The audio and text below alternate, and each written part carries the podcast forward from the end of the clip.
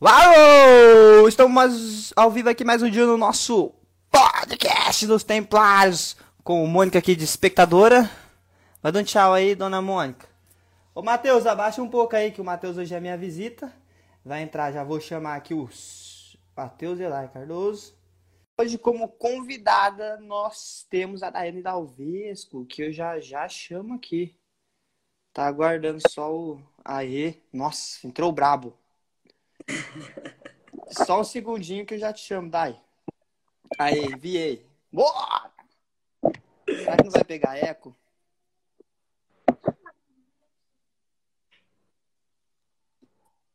Olá. Então, salve galera, vamos começar mais um Templários Podcast aqui com o Lucas Elai Cardoso, um mero e simples mortal, que também bebe uma cervejinha aí de noite. E temos aqui junto conosco o Matheus Elai Cardoso, ele que é rappers e cantor cruzeira. Manda uma rima aí, Matheus, eu faço o beat em cima da rima. Ó, meu parceiro, tô aqui de improviso. Rayane pra falar do feminismo. E como convidada, nós temos Daiane Dalvesco, ela aí que sempre lutou contra o feminismo, contra o que, Dai, que você já lutou aí nessa vida? Contra os petistas, contra o Covid. Cuidado não ser bloqueada no Instagram aí, hein? Colorado. Ei, Ultimamente o- eu tô lutado só contra mim mesmo. Não, tô, tô afastada da, da raia. O meu áudio tá bom? O que, que vocês estão achando? Tudo certo. Fala aí, Matheus, deixa eu escutar o seu pra não dar erro depois. Alô. Tá bom, tá bom. Tá meio baixo, mas tá bom.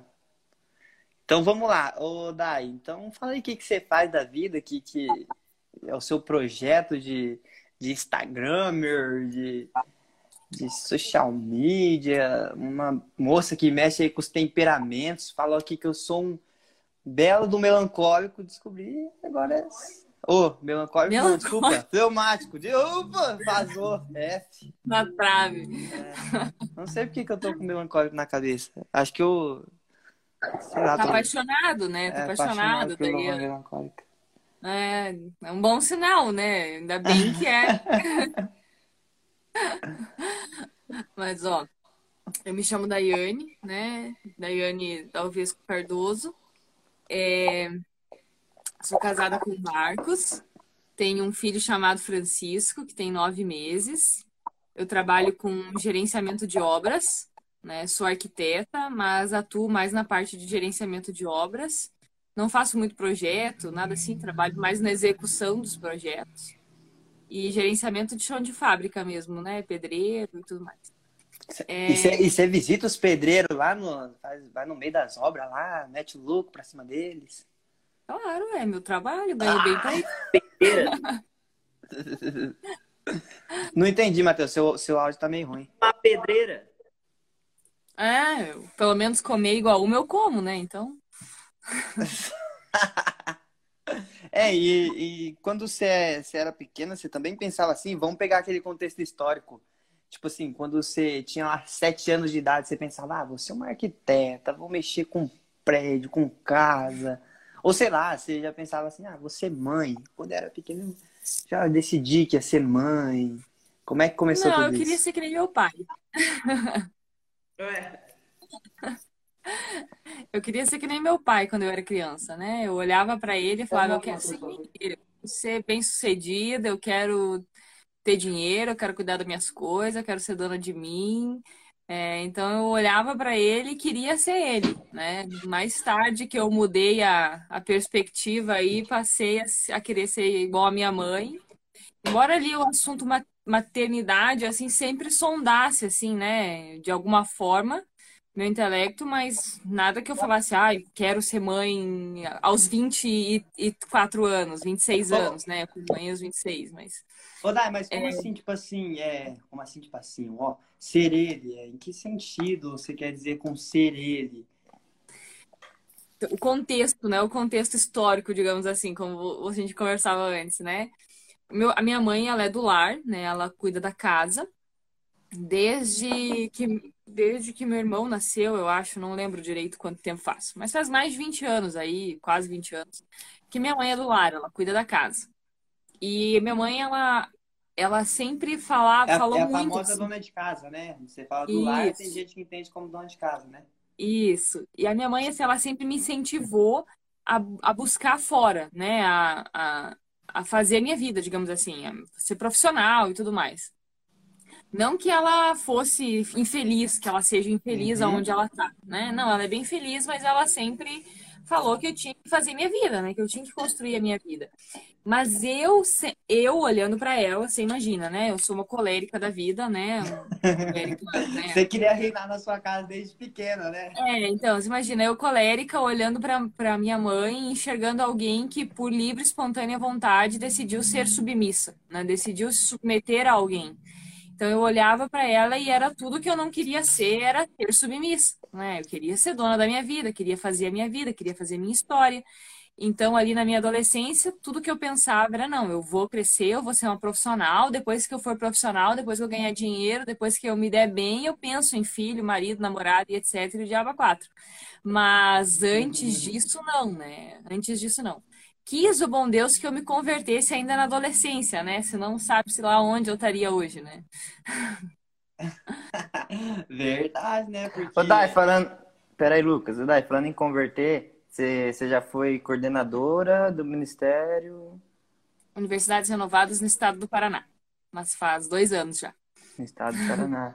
É, mas desde, desde, desde. Tipo, gente, tá, a Dai é, é nossa cunhada, né? Ela é casada com o Juninho, nosso irmão, né? E aí, tipo, de- a gente não sabe, né? Por isso que nós tá apertando agora. Desde pequeno você já era da igreja ou não?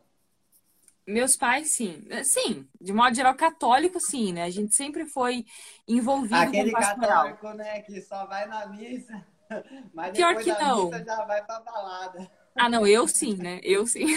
Mas os meus pais Até não. hoje. A gente, a gente, brincadeira. a gente sempre foi, foi muito fiel, assim, né? Meus pais sempre foram presidentes da comunidade, eh, tocavam nas missas. Eu dei cate... comecei a catequese com 13 anos, eu acho. Me, me crismei e já comecei a É. catequese. Caraca, eu também não sabia. Sim. Você dava catequese, É. mas tipo assim, era infância missionária? É, a- é que a, quem dava catequese na minha comunidade era uma irmã religiosa. E eu me crismei, né? Passei a primeira a, a crisma e ela me convidou, porque como eu sempre gostei de estudar por conta, né, os assuntos da igreja, eu sabia algumas coisas, né? Acabava pesquisando, acabava lendo. Meu pai sempre me dava um ou outro livro para mim ler a respeito disso, né? Sobre a Bíblia. Meu pai fez teologia. Ah, que legal. Então, então eu sempre eu sa- sabia as coisas, né? Então eles me convidaram para dar catequese assim que eu passei a crisma. Então eu passei o primeiro ano dando catequese assistida, né? Assistida pela irmã. E depois eu peguei a minha turma sozinha, né? Daí dei a dei catequese para minha turma com 14 anos. É, É que- você, é, peraí. É, você falou que você queria ser em tudo igual ao seu pai. Por isso que você é gremista, que você era gremista roxa, assim? Tipo, era Pior fanática. que não. Meu pai é atlético. Caraca! E, mas conta essa história. é- Como é que você começou a torcer pro Grêmio? Você era fanática mesmo? Sabia de todo jogador? É, sabe o que é, sabe o que Ah, isso é, como é que fala? Impedimento? Sei. Quando Ah. o jogador, quando o jogador tá sozinho na, na área de ataque. Ah, já era fanática. É, na verdade, não é sozinho na área de ataque, ó. Ele tem que estar na Ah, frente tem a linha ali, ele tá aqui, o último jogador É. tá aqui.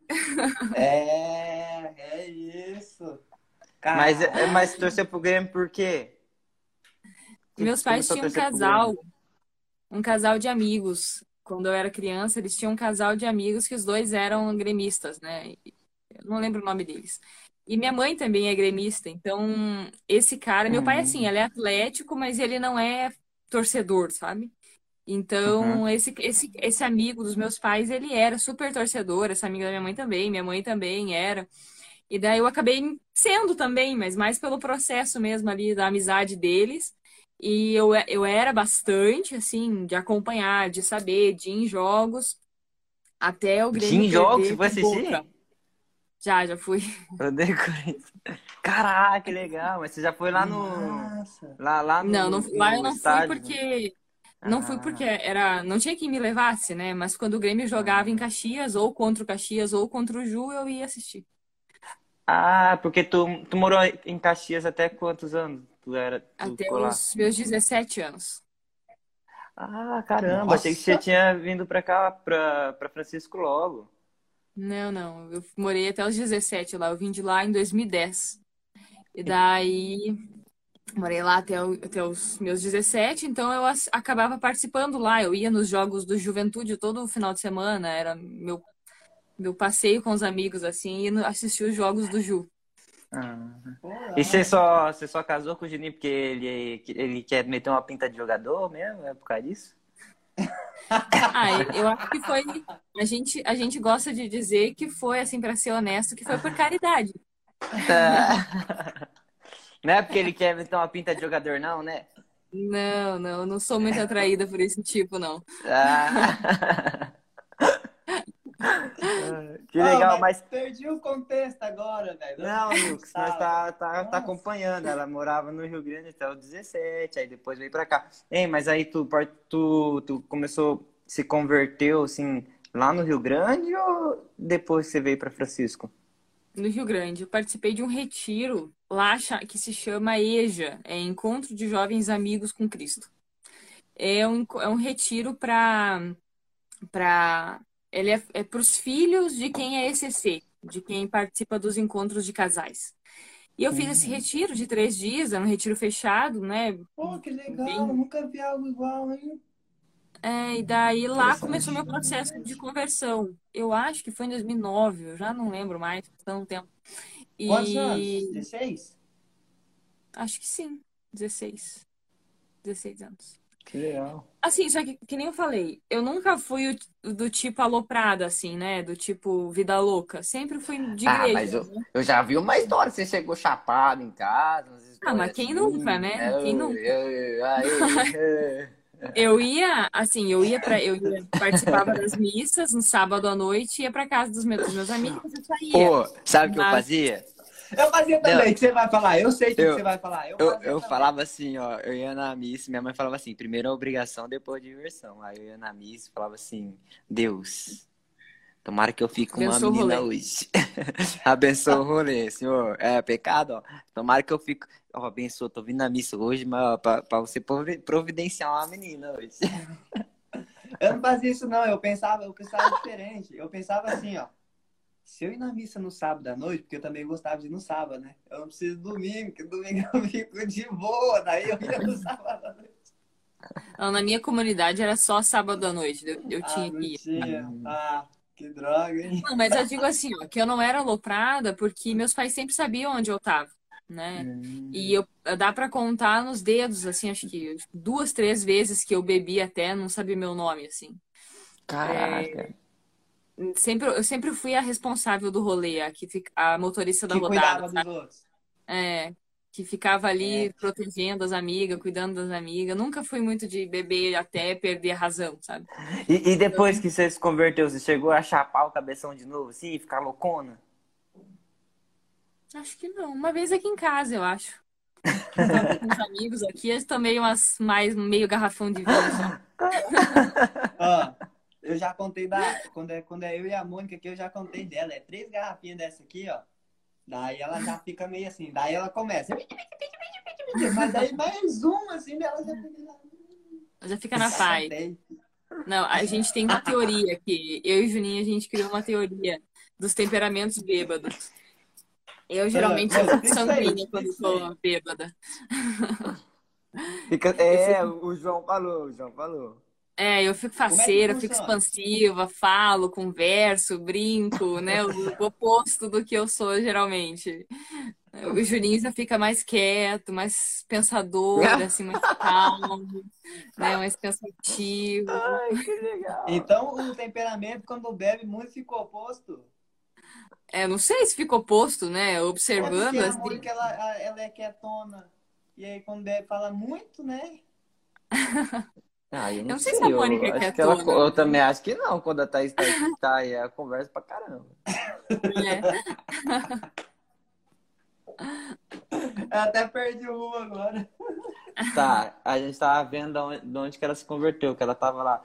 Ei, mas assim, o que, que você pensava, tipo, quando tu era mais nova, criança, assim, você queria ser uma arquiteta desde pequena? Ou você queria É, é participar da porque se- igreja? Se ela falou que era igual o pai dela, né? Seu pai sempre Tipo foi, assim, quando eu, é, quando eu era pequeno, eu queria jogar bola. Então, esse era um grande sonho que eu tive. Não, nem, nem cogitava em igreja. Eu achava feio quem ia pra igreja, achava cafona.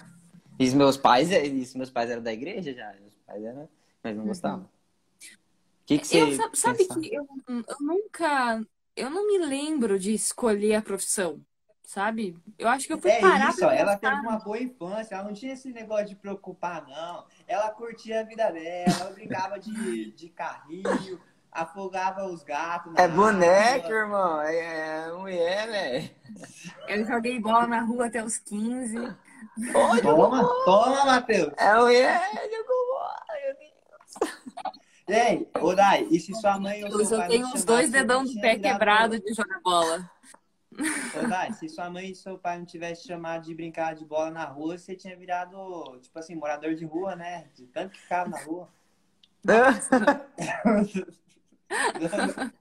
Não.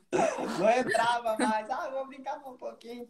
Bem, deixa eu te perguntar, já que você falou que jogava bola na rua, já aconteceu contigo aquele lance, tipo assim, você tá curtindo ali com todo mundo na sua rua, brincando, daí você fala assim, gente, peraí que eu vou beber água. E você voltava assim, pegava água na geladeira, tomava aquele golão assim, né?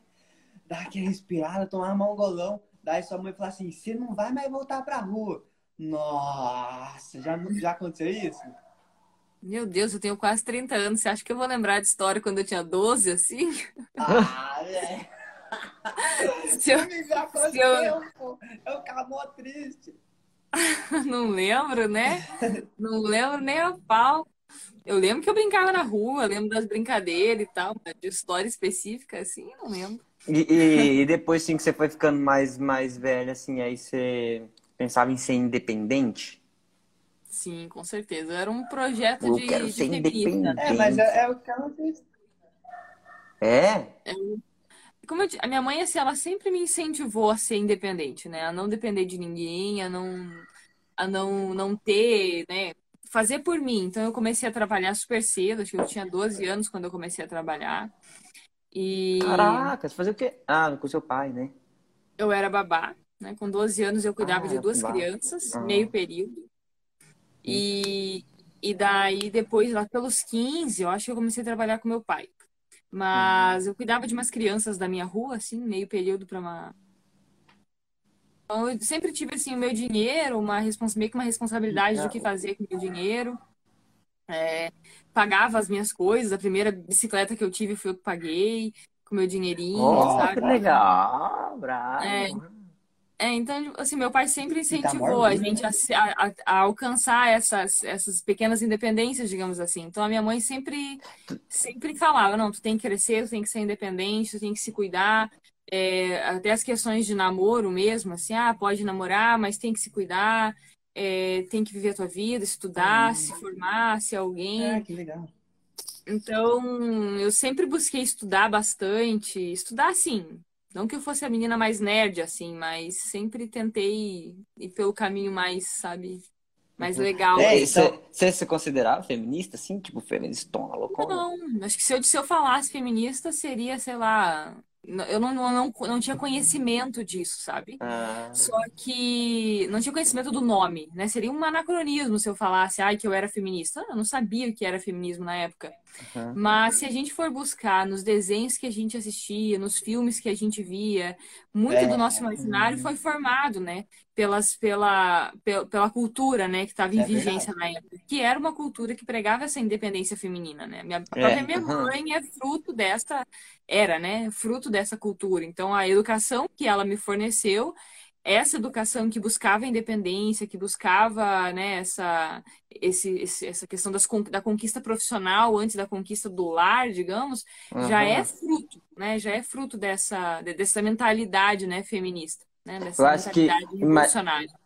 Eu não- mas não sei, eu acho que a... até se você perguntasse pro Juninho há um tempo atrás, sem ele conhecer, ele falaria pra você, eu acho, tu tem que ter um trabalho também. Ah, Sei lá, nunca tivemos Não, não digo, não digo o Juninho, mas digo assim, a ideia do homem, no caso, né? Do homem dessa mesma faixa etária, né? Ah, Fala sim, assim, sim. ah, tu tem que ter um trabalho, né? É, é, qualquer outro homem assim que não tem esse conhecimento vai chegar e vai falar, não, você tem que trabalhar sim. você Porque nós ter somos formados pelos mesmos agentes culturais, né? Sim, Da mesma é forma que isso. a, da mesma forma que a mulher quer trabalhar, o homem foi, foi formado dizendo que a mulher tem que trabalhar, a mulher tem que ser independente, né? Então, Mas sabia que um- uma- um- esses dias a Thaís me contou assim que antigamente, antes de existir o feminismo, que só o homem trabalhava, né? O salário do homem era muito maior. E aí, porque a mulher entrou no trabalho, aí o salário do homem diminuiu para o salário da mulher subir e para os dois trabalharem. Por isso Uhum. que antigamente era mais fácil do homem trabalhar e conseguir sustentar a casa. Hoje em dia é mais difícil. Legal? É, mas não se for ver, dá na mesma, né? Tipo assim, vai ganhar É. igual. É a mesma É coisa, isso, é precisou. que ele ganha mais. É que essa teoria surgiu ali depois de, com Ford, né? Quando a- começou um incentivo para as pessoas comprarem os, os carros, né? Os seus carros. Então, foram, foi feita aquela pesquisa lá de quanto que as pessoas, quanto que as famílias ganhavam, né? Uma pesquisa para ver qual era a renda per capita ali e a renda familiar. Então, se chegou à conclusão, se percebeu que, que só um terço da população, da população americana ali, da onde foi feita a pesquisa, tinha salário. E essa, esse um terço era eram, eram homens.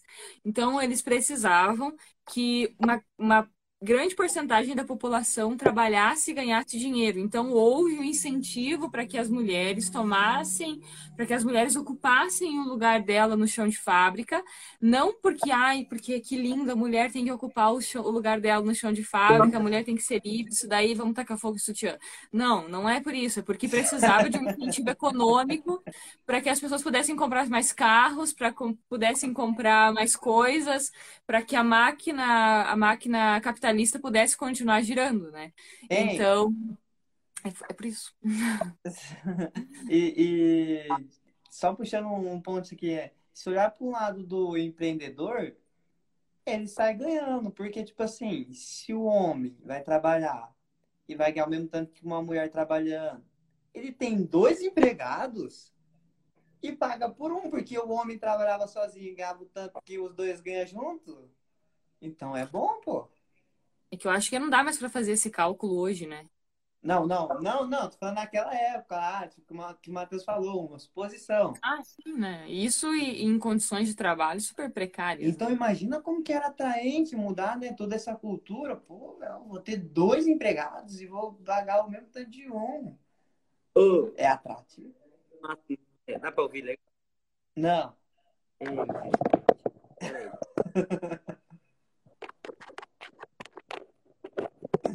tá pouca deixa eu falar aqui. Tá ouvindo agora? É, eu tava pensando assim, sobre isso aí de, de mudar as coisas e tal. É, você já, você já assistiu o filme Efeito Borboleta? Já. Já. Já, Dai? Ah, melhor, aquele questão de tempo, né? Ah, quando, quando, quando o cara volta no tempo, né? Ele, ele muda. Se ele mudar alguma coisa que ele muda no tempo, ele muda a vida inteira, sabe? E aí, tipo, acho legal que as pessoas não pensam nisso, né? Por exemplo, a, a vida já vinha vindo certinha.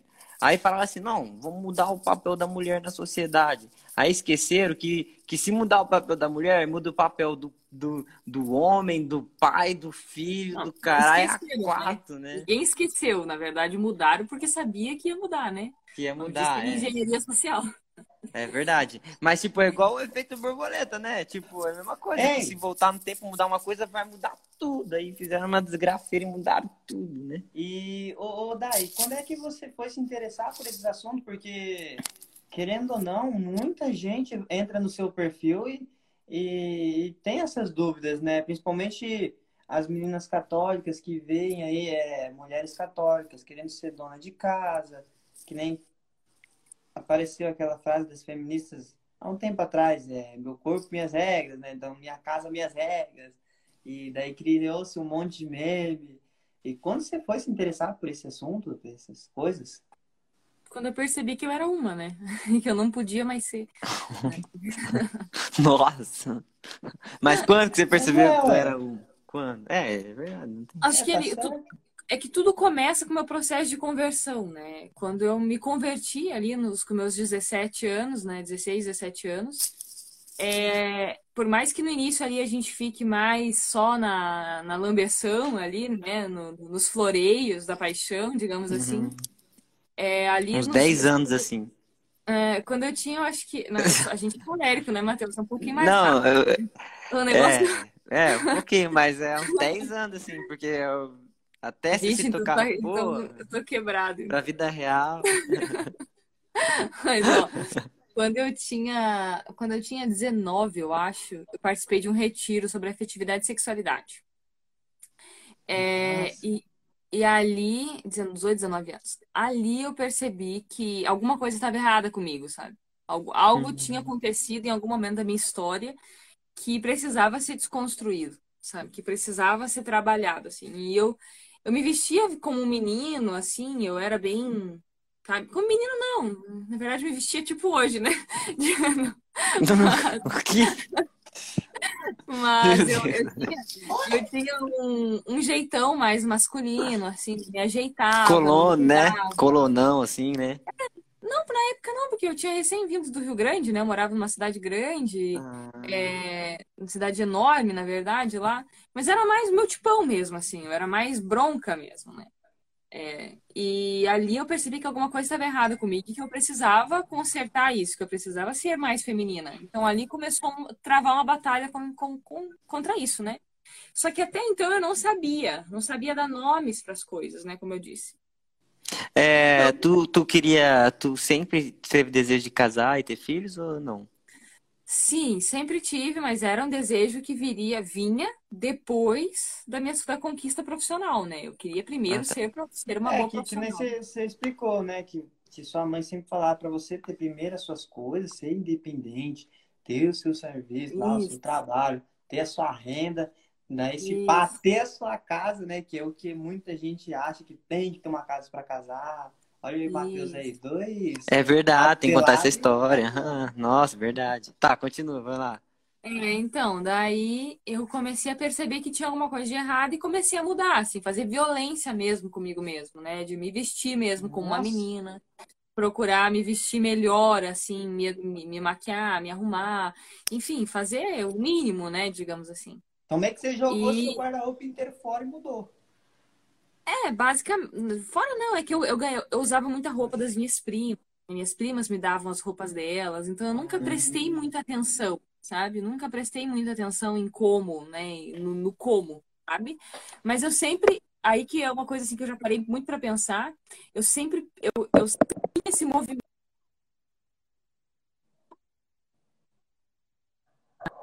né?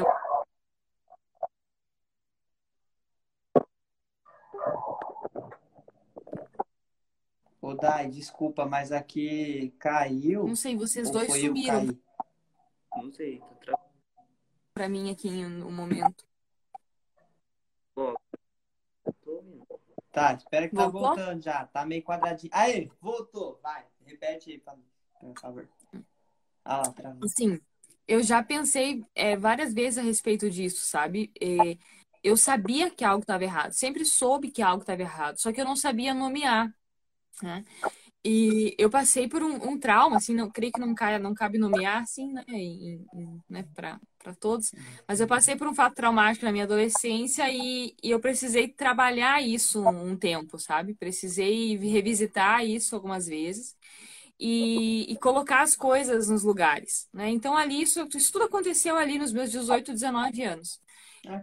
É, na sequência, né, Deus me enviou um socorro muito propício, assim, né, que foi o meu excelentíssimo marido hoje, né, o Juninho. E, e eu vejo, assim, que nós dois fomos esse socorro um pro outro, né, porque ele chegou na minha vida num momento em que eu precisava ser mais mulher e ele, é, consequentemente, consequentemente não, mas evidentemente também precisava ser homem, né? Então, nós dois encontramos ali a sede um no outro, né? E, e olhar para ele me fez perceber, não, eu preciso ser, tá, ok, eu preciso ser mais mulher, mas mais mulher para quê? Né? Qual é o meu correspondente? Quem, eh, qual é o Ei, mas- oposto mas de mim a quem eu correspondo? né? Vamos, vamos pegar essa história direito aí, o pessoal entender como é que foi isso, como é que foi esse encontro bonito. Ô, mas Quem deixa eu só falar, deixa eu só, deixa eu só falar uma coisa antes. É, quanto é legal porque a Dai falou lá que ela teve que ser mais mulher e o Juninho, né, mais homem. Mas isso é, é bem nítido, né? Quanto mais uma mulher é em si, uma mulher, mais o homem vai ser o homem. E quanto mais o homem assume seu papel de homem, mais ele dá, dá chance e faz com que a Eu mulher seja uma mulher, né? Eu, eu Isso. acho ainda que se, se- Eu acho que vem mais pela mulher. Eu acho que, tipo assim, por mais que o. É difícil Tá, o homem não, não, de lá. ser homem. Eu Mas acho que a só você que é difícil, filho, lá em casa, o bagulho. é diferente, mano. Você entendeu o que eu quis dizer, né? Sim, eu entendi.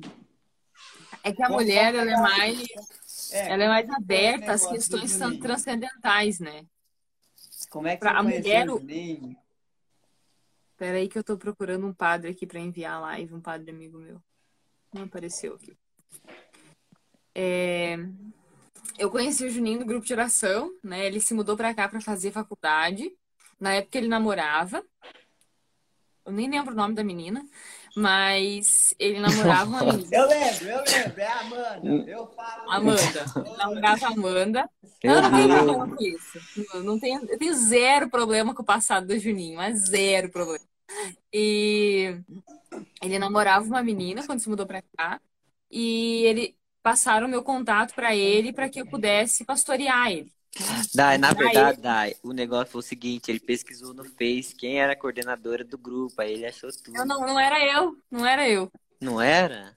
Deus não dá asa pra cobra. Você acha que Deus eu coordenar um grupo, filho? Ah, então entendi. Por isso que ele então mandaram pra você, então. Ah. É, eu era coordenadora da pregação na Por- porque a gente tava do lado dele, aí a gente falou assim, ô, pesquisa aí, a, a- o pesquisa o coordenador do grupo, né? Porque ele já era bem da igreja. Acho que a gente já tava começando a ser da igreja também. E aí Eu a gente falou que pra ele, era o- pesquisa. Eu acho que era o Almir, o coordenador, eu não lembro. E daí obrigado. passaram o meu contato para ele e ele entrou em contato comigo. Eu nem lembro, assim, ó, eu não, nossa, não lembro mesmo como foi, enfim, não. Sei que passaram meu contato, eu convidei ele para ir no grupo. Dai, travou de novo aqui pra mim. Voltou? Voltou? Voltou. Voltou. Enfim, daí É normal isso. Passar. Vamos, segue o jogo. passaram então meu contato para ele. Ele- ele- Eu convidei ele para ele no grupo, né? E os dois foram no grupo. Ele e a Amanda foram no grupo e acolhi os dois, super normal, de boa. Aí eu, eu ficava no pé dele, assim, para ele ir no grupo, convidando ele. A gente acabou, nos- nós acabamos nos tornando amigos. E daí acho que deu uns dois, três meses, eu não lembro Quem- direito. quem- Ele Ô, Dai. terminou. Quem rezava Ah. mais, tu ou ele? Quem era mais de Deus, Sei assim? Quem era mais, mais certinho, assim? Os Ah, dois era, era naquela- terrível? naquele momento, assim, naquele momento, eu acho que era eu, porque ele tava meio que Ele descarregando. tava, ele tava saideiro, é verdade. O Matheus, É. era a época que ele foi pra faculdade, ele foi pras festinhas. E nessa É. época, eu lembro que a Dai dava testemunho que ela ia de sala em sala chamando o pessoal pra ir pros gols. Verdade. Nossa. Ah, mas aí ele tinha terminado o namoro, então. É, ele terminou com a... depois de dois meses, eu acho que ele terminou com a Amanda, e daí ele começou a festar, assim, começou a ir pras Ah, festas e tal. tá. Nossa, E a eu gente já conversava, e deu convidava, porque assim, ela, a minha, a casa dos meus pais sempre foi um refúgio, sabe? O meu grupo de oração, ele, várias pessoas, que vários jovens que participavam, não tinham os pais aqui na cidade, porque era um, Hum, que era um grupo que universitários participavam. Então a gente se reunia na, na casa dos meus pais e meus pais no, no final de semana. E os meus pais meio que adotavam todo mundo, sabe? Então todo mundo meio que chamava meu pai e minha mãe de tio e tia. Então vivia todo massa. mundo lá. E daí Ei, eu e, vivia tipo- chamando ele e ele vivia me dando bolo, assim. Vivia chamando ele, ele vivia me dando bolo. Mas Dai, eu não tinha pretensão nenhuma, nenhuma, nenhuma. Eu achava ele ridículo, assim. Eu achava ele, eu achava ele chato, metido, sabe? Eu achava ele Ei, muito ei, metidão, ei, assim, ei? Ele, ele já dava aquelas palestrinhas já? Ah, ele tentava, mas a vida dele não condizia com o que ele falava, né? Então, Ele que era falador, queria falar, queria falar, queria falar. Ah, falava, né? Mas não adianta, vai falar o quê se não tem força, né? É, outra coisa, seus pais, é, algum deles é sanguíneo? Minha mãe. Porque diz, diz que a mãe das. a- as mães que são sanguíneas normalmente costuma ser o local onde todas as crianças vão, no caso, onde todo mundo se reúne. Ih, travou. E agora? Espera, vamos esperar. Tá Tipo, voltando. em casa, em casa, né, Tem Lucas? que Eu ter que. fé. Em casa eu acho que a gente. Fé. Fé na Dai que o inimigo cai. Manda uma rima, Matheus, quanto isso, pra Daiane e pro Juninho. Já que o Juninho era o saideiro e a Daiane era a certinha. Voltou? Aí, voltou. Não vai dar pra mandar rima. Voltou. Então, assim, minha, meu Tá. pai e minha mãe sempre foram muito acolhedores. E eu vivia convidando ele para falar e mas. ia. ah, você ouviu aquilo da mãe ser mais sanguínea? Disse que Sim, quando, Ouvi. quando a mãe é mais sanguínea. É, é isso mesmo? É isso mesmo? É, não, isso mesmo. Só que lá em casa, tipo assim, meus, os meus, os dois são muito acolhedores. Meu pai e minha mãe, assim, sempre gostaram da casa cheia. Então, eles sempre iam pra lá. E daí ele não, ele não, preferia ficar fora e tal. E daí, uma época, eu, eu acho que foi o Rafa, não sei, ele falou pro Rafa que tava afim de mim. Uma coisa assim. Pro, pro, pro, pro, pros primos Primo? lá? Não, não, não. Um amigo nosso do grupo. Ah. E aí o Rafa veio fazer a vez, assim, veio me falar e tal. E eu, Ah! ah, fora, nem tô aí, Pô, mas o que eu ouvi não saber. foi ideia, não foi Juninho. A história que eu ouvi foi que tu chamou o Juninho pra ir no cinema. Não. Não? Ah, o Juninho é safado, tá achado. É, aí o Rafa, o Rafa me contou que ele tava, que ele tava interessado e tal, e eu falei que não, que não queria nem saber, que Deus me livre e tal, não achava ele legal. E, e daí, deixa eu. Ai, gente, meu Deus, faz sete anos já.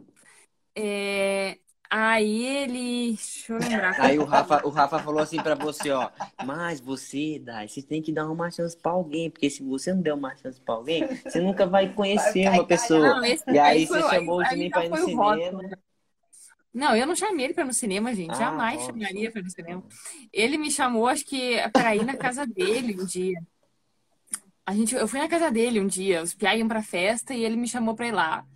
Aí a gente acabou ficando, isso foi uma sexta, eu acho. E daí, Ah, hum, fala que não vai dar uns bitoquinhos aí na casa. Hum, é? estuda temperamento, tinha vai dar uns bitoquinhos. Nunca achei errado.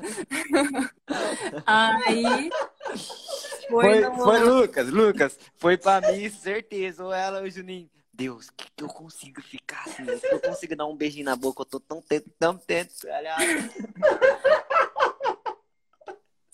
Aí no. Aí no. A gente ficou na sexta, acho que no sábado ele me pediu em namoro, alguma coisa assim, sabe? Nossa, que rápido! caramba!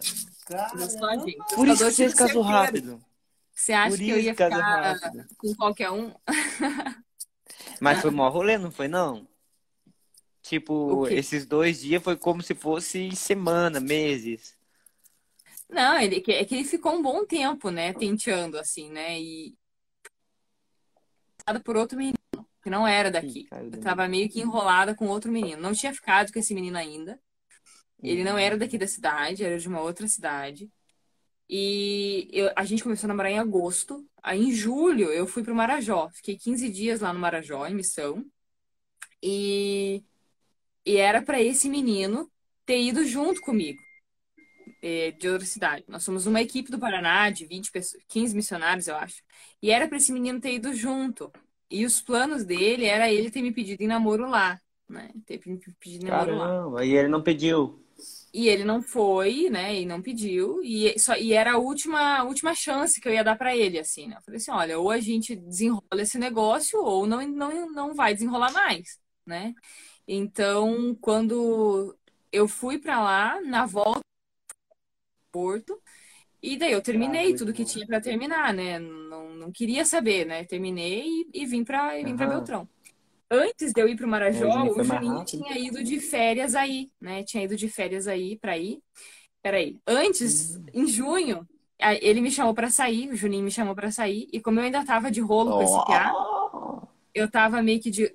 Como assim? Eu não tinha ficado com esse menino. Ele, ele tava assim, meio vai, meio chove, não molha. E daí o Juninho me chamou pra sair. E eu falei assim: não, beleza, no dia dos namorados. O Juninho me chamou, me chamou pra sair. E eu falei: não, vamos então, vamos. Já tava, fazia um tempo já que O Juninho, é, o Juninho é ligeiro, né? O Juninho- Não, mas espera pra ver o que ele aprontou. Aí ele me chamou pra sair e, e não apareceu. Não apareceu. E Não? me deixou, me deu um bolo, assim. Ai, Mentira. Mentira! Mentira. Ele no chat aí? Aí eu falei, ele me chamou, tá, daí, do outro, deu uma semana, eu acho, não lembro quanto tempo. Ele me pediu carona, né? Eu tinha carro, enfim, ele me pediu Mas ele não carona pra explicou por que, que ele deu o bolo? Ele falou ou não? Travou. Será que é nós? Oi, voltou? Oi, oi, oi, oi. oi. Voltou. O Matheus, aconteceu o seguinte. Ele vai, apare... ele vai aparecer aqui, acabou a bateria do celular dele. Tá. Senta aqui enquanto seu celular carrega. Ele tá do meu lado aqui. Tá. Peraí que ele vai sentar aqui, daí você continua contando. Tá. Vai logo, Matheus. Ele quer saber o que aconteceu, tá? Que ele apareceu. Ui, o que aconteceu? O que aconteceu? que foi o bolo? Que eu não sei. Aí o Juninho pegou, me deu, me deu fora, né? Me deu bolo, ficou numa festa da faculdade. E Ah, Aí- Uma festa. é, Caraca. aí deu uma, uma semana, eu acho, mais, ele me pediu carona até a rodoviária. Aí eu fui levar ele da rodoviária, assim, bem em poucas palavras, né? Não falar, não falei nada, fiquei realmente de cara, né? E daí, que assim, eu nunca ninguém Caraca. Né? Nunca tinha ficado com ninguém mais novo. Eu sempre fiquei com meninos mais velhos que eu. E, e ele tinha sido a, un... a primeira pessoa para quem eu tinha dado a, aberto a exceção, né? De sair com alguém que fosse mais novo que eu.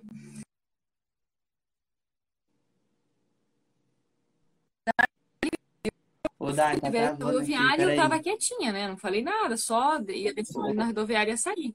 Nossa. Ô, ô Dai, Oi? peraí, travou aqui e eu perdi no. Na rodoviária. Eu perdi no, na rodoviária, que ele te levou pra rodoviária e Não, ele foi. levou ele pra- É, você levou ele na rodoviária. Ai, meu Deus do céu.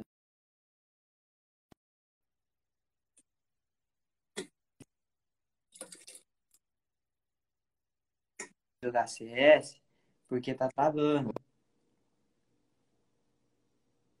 Fica aqui com essa cara de tá chata. Oi. Deu quanto tempo? Ai, tá voltando, tá voltando. Ó, você briga com o Juninho aí, você fala pra ele parar de jogar CS porque tá travando.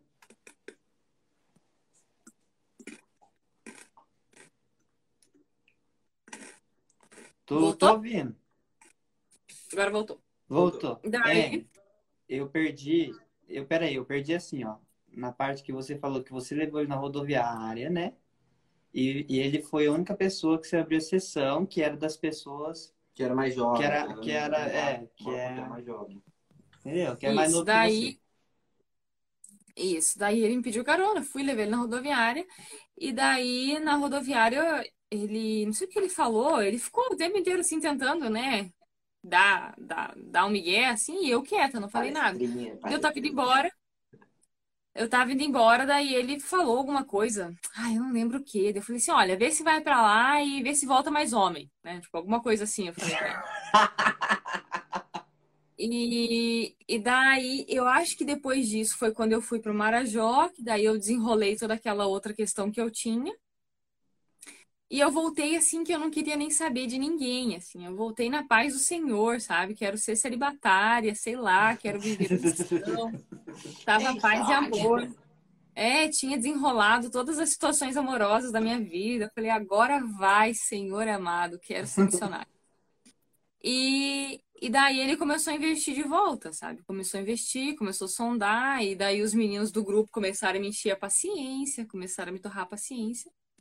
Ô, ô Dai, comigo- deixa eu contar uma história. Peraí, desculpa te interromper, mas comigo e com a Mônica foi mais ou menos assim, né? Porque quando eu tava lá, por causa da faculdade, pá, meti um lerinho pra cima dela.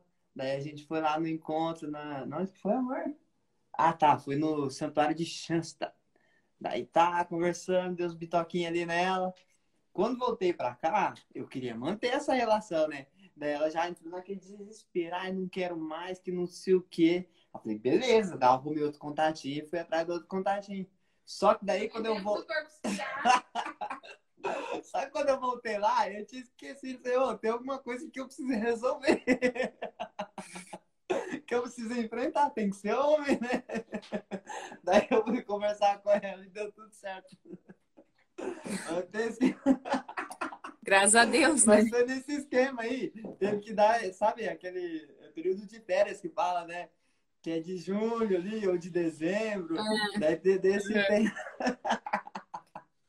Fica aqui é. mesmo,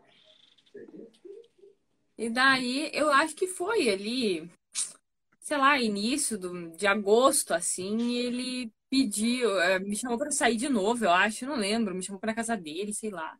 Aí a gente acabou ficando, começamos a namorar e a gente demorou uns dias para contar. Acho que uns 15, 20 dias a gente demorou para contar, para para se tornar público assim, né? O namoro. Só vocês sabiam. Uhum. Só a gente. Hein, mas aí, tipo, você já estudava sobre feminismo, essas coisas? Não, na época não. Eu Na época tanto faz, era só grupo de jovens e curtir, né? Todo mundo ali. É. Boca, eu tinha uma outra noção, assim, uma outra noção sobre esses assuntos. Para ser, pra ser sincera, eu não sei quando, assim, eu não sei uma data, sabe? Ou um período que eu falei, agora vai, agora eu vou estudar sobre isso. É, como eu acho que foi uma coisa que mas, foi, mas... foi, como foi natural, sabe? Que eu fui começando a pesquisar e fui me deparando com alguns assuntos e surgiu. Mas você já namorava pensando em casar e ter bastante filhos? Já, já começou então, assim? Antes, é uma história engraçada, porque ah. antes de eu começar a namorar, eu lembro que gente, eu conversava com as meninas do grupo e eu falava assim: olha, vocês anotem, antes de eu começar a namorar. Nem conhecia o Juninho ainda. Vocês anotem daqui quatro anos eu vou estar casada. Eu falava assim, daqui quatro anos eu vou estar casada. Vocês anotem isso. E as meninas, não, da para de ser louca, eu nem namorava, né? E eu, não, vocês anotem. Quatro anos eu vou estar casada, gente. Eu vou estar casada, eu quero. Na minha cabeça era assim, eu queria. Eu tava fazendo. O colérico é determinado, falou isso e vai até o fim. Ah, não, se não fosse com ele, ia ser com alguma outra pessoa, entendeu? Ia ser com alguém. e e daí eu, eu falei, sempre falei isso. E quando a gente começou a namorar, é, deu acho que um, alguns meses de namoro ali, dois meses, não lembro. Eu falei pra ele, falei, olha, eu vou ser bem honesta com você. Eu quero casar, quero casar logo, é logo, entendeu? É tipo, daqui um ano, dois no máximo, eu quero casar. Ele, não, mas eu preciso me formar, não sei o que. Eu falei, então tu te decide. Se tu não quer casar, tu me avisa agora, a gente já termina. E eu já dou jeito na minha vida, entendeu? E eu lembro que ele ficou meio assim, não tocou mais no assunto. E eu sempre falo, não, você dá teus pulos que eu quero casar. Eu quero casar. E...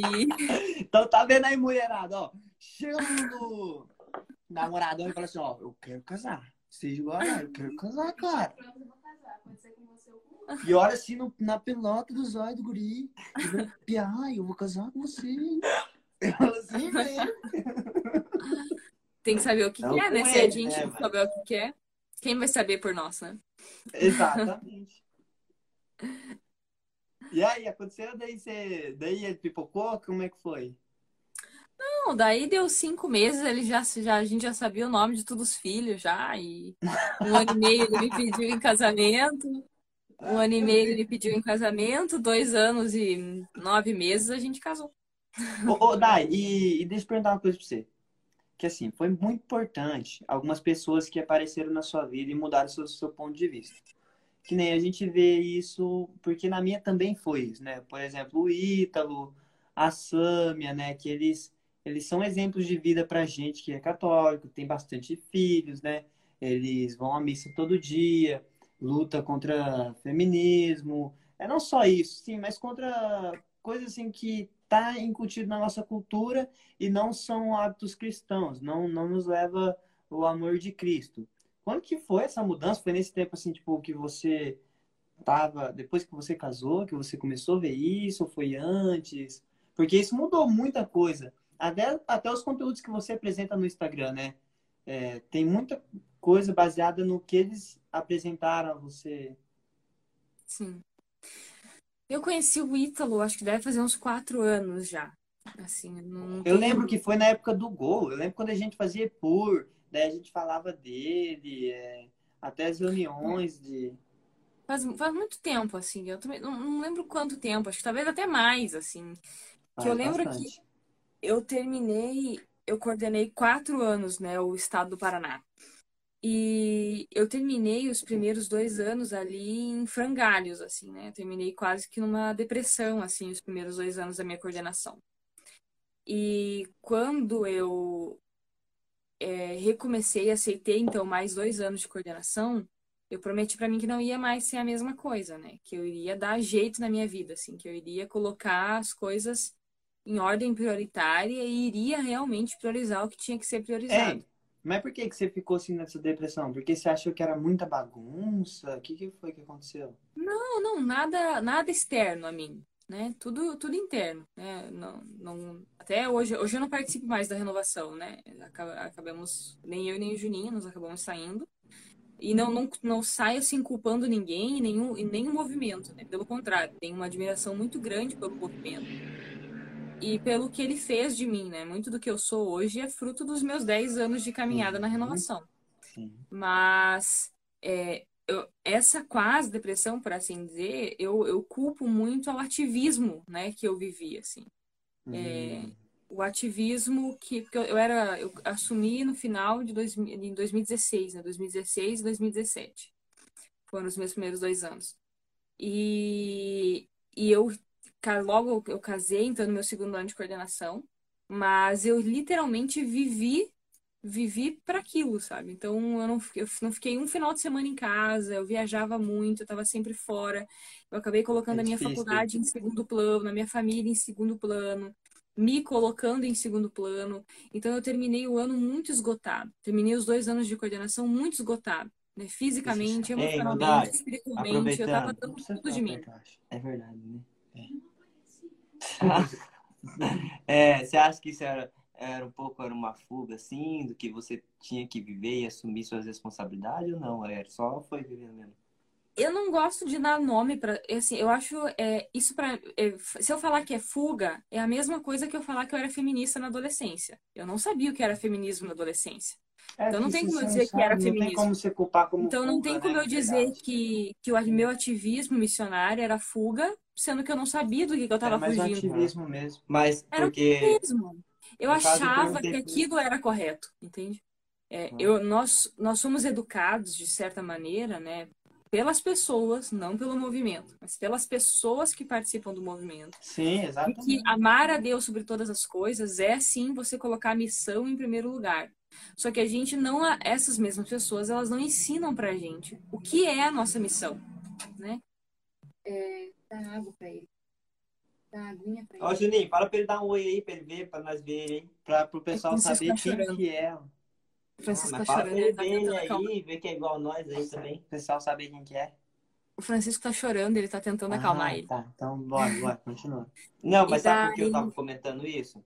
Porque, por mais que eu sabia que era uma coisa certa, eu também, né? Ah, tipo assim, eu, eu sabia que no fundo era uma fuga. Porque, Uhum. tipo, pra mim, né? Por exemplo, assim, eu tinha que estudar, passar no vestibular, tinha que fazer cursinho. Eu matava a aula pra ir na missa. então, tipo, a hora que eu falava isso pra todo mundo, todo mundo ficava, nossa, cara, você matava a aula pra ir na missa, isso é legal, hein? Mas no fundo eu sabia, pô, eu não gosto de estudar, eu gosto muito mais na missa, é muito mais fácil pra mim. Então, Então, eu era- não uma tinha fuga, isso, sabe? Mas é uma Eu coisa boa. Porque eu participava do MUR, né? Então, a, eu, Aham. a minha missão era na faculdade, né? Então, eu tava na faculdade, eu, eu, é claro que eu não estudava como devia, mas eu não, não estudava, não era uma péssima aluna, por exemplo. Eu participava do- das coisas da faculdade, eu terminei a faculdade sobrando hora, sabe? Porque o MUR incentiva isso, Nossa, né? Incentiva a gente a participar das coisas, né? A estar Uhum. ali, né? Mas quando eu digo assim que me arrependo, esse ativismo, é por conta mesmo de, de não priorizar, de, de, de entender que eu precisava descansar, de, de entender que eu precisava de um final de semana para ficar em casa com os meus pais, né? De, de estar no aniversário do meu irmão no final do ano, de estar no aniversário do meu pai, não, de não, não precisar de mim de, em todas as edições. É, é, é como aquele é, mandamento. Esse tipo lá, de né? coisa. Tipo assim, amar, é, ame o próximo, né? E meio que você, tipo, não tava amando o próximo, você tava amando o próximo do próximo. Tipo, o cara lá distante. Mais ou É, é menos que isso, fica, né? é que fica meio abstrato o que É, é a nossa missão, né? É, a gente, a gente aprende que a missão, a missão, nossa, a gente tem que ser missionário, a missão. É igual a história lá de, de São Felipe Neri, né? Aquela questão de, ai, as Índias, eu quero ir para as Índias, eu quero ir para as Índias, né? Se eu Ai, para as. Índias. Nossa, bem Mas, lembrado. mas a minha Índia Aham. aqui, né? As minhas Índias aqui, a minha cidade, o meu Aham. local, aonde eu tô, não, Era não é as Índias lá. né? Então, assim, Que a minha legal, casa, legal. a minha faculdade, a minha família, o meu grupo, onde é que entra tudo isso, sabe? Sendo que, ah, o Estado, as dioceses, ok, mas e eu? Mas e essa terra seca que precisa estar adubada, arada para falar, né? Esse copo que É precisa estar verdade. cheio. Então, eu terminei aqueles primeiros dois anos esgotada, esgotada, esgotada. Eu lembro assim, eu lembro até hoje, o dia que a Marivone me ligou para me convidar para assumir mais dois, fazia minutos eu tinha voltado de uma eleição que eu tinha ido particip... e tinha ido fazer num grupo daqui da minha diocese, numa cidade longe pra caramba daqui. E eu tava assim, nossa, acabada, sabe? Acabada. Era o ano do, do meu TCC, que eu tinha que defender meu TCC. Então, assim, Imagina eu que tava. loucura, missão e TCC junto, e namoro, e Foi. casamento. Não, e... e eu, eu desisti de várias matérias, né? Não foi o TCC, eu acho que o TCC eu defendi em 2018. Mas eu, eu tinha ficado com duas matérias que eu tinha desistido ao longo da faculdade, eu estava fazendo só aquelas duas matérias. Então, eu estava assim esgotadíssima. E eu lembro que nós voltamos daquele, daquele, daquela eleição. E eu, eu e o Juninho, nós estávamos conversando no carro sobre eu assumir a empresa, né? E o Juninho me dando uma dura, assim, me dando uma prensa que eu Nossa, tinha que assumir a empresa, que eu tinha que fazer, fazer a minha parte na empresa, porque a empresa era minha, se era do meu pai, era minha também. E o Juninho me enchendo o saco e eu tava esgotada, sabe, cansada da missão. E nós chegamos em casa, a gente tava fazendo janta, a Maria Ivone me ligou. Dai, topa assumir mais dois anos? E eu fiquei, puta merda, mais dois anos. E daí, na hora, eu não soube dizer não, eu não sabia dizer não, né? Então, eu acabei assumindo mais dois anos, quase apanhei do Juninho na sequência, mas eu vejo assim que, graças a Deus, sabe? Graças a Deus, porque foi ali que eu, eu aprendi a colocar as coisas nos seus devidos lugares, e não só para mim, mas ensinar uma porção de gente a também fazer isso, né? Porque eu aprendi a colocar fazendo, né? Então, nas reuniões do, nas reuniões com os diocesanos eu deixava isso claro que eles tinham que organizar a vida deles, que eles tinham que aprender a priorizar as coisas deles, a vida deles, enfim. Então, a, o ano de 2018 e 2019 foram foram totalmente diferentes para mim? Eu acho que eu conheci o Ítalo no final de no, em 2017, não tenho certeza. Eu acho que foi em 2017. Mas até a gente assimilar as coisas, então foi em 2018 ali que a coisa começou a Demora, né? Você andar. conhece ele, aí você vai digerindo o conteúdo dele. O que É. esse cara tá falando? Daí você É, lê, daí- daí ele, ele fala que é católico e fuma um, um cachimbo, um charuto. Você, "Ah, esse cara tá louco. Não, É. vou ficar mais um pouquinho aqui pra consumir o conteúdo dele, porque parece que é bom, né? É, e daí demora um pouco, pô. Ô, Sim. Dai, peraí. Antes da gente começar esse assunto que é massa agora, né? Que eu gosto também dessa parte, de- dessa história daqui da, pra frente da sua vida. Eu acho que eu tenho que fechar aqui porque vai dar podcast, tem vários podcasts. Com Dani Dalvesco parte 2. E assim que ela aparecer aí, aí ó, já apareceu, eu já chamo aqui. Então convidar, enviar. Enquanto isso eu vou comer no meu lanchinho, eu tô morrendo de fome. Eu vou mandando a rima. Qual é a rima? Hum. Tá ligado, mano? Esse lanche tá bem pequenininho. A Daiane talvez casou com o Juninho. Bora, tá, tá bom? Olá, galera! Caralho, moleque! Ô, a Dai já vem. A Dai já vem, tá? Teve que assumir o barco lá que não deu certo, não.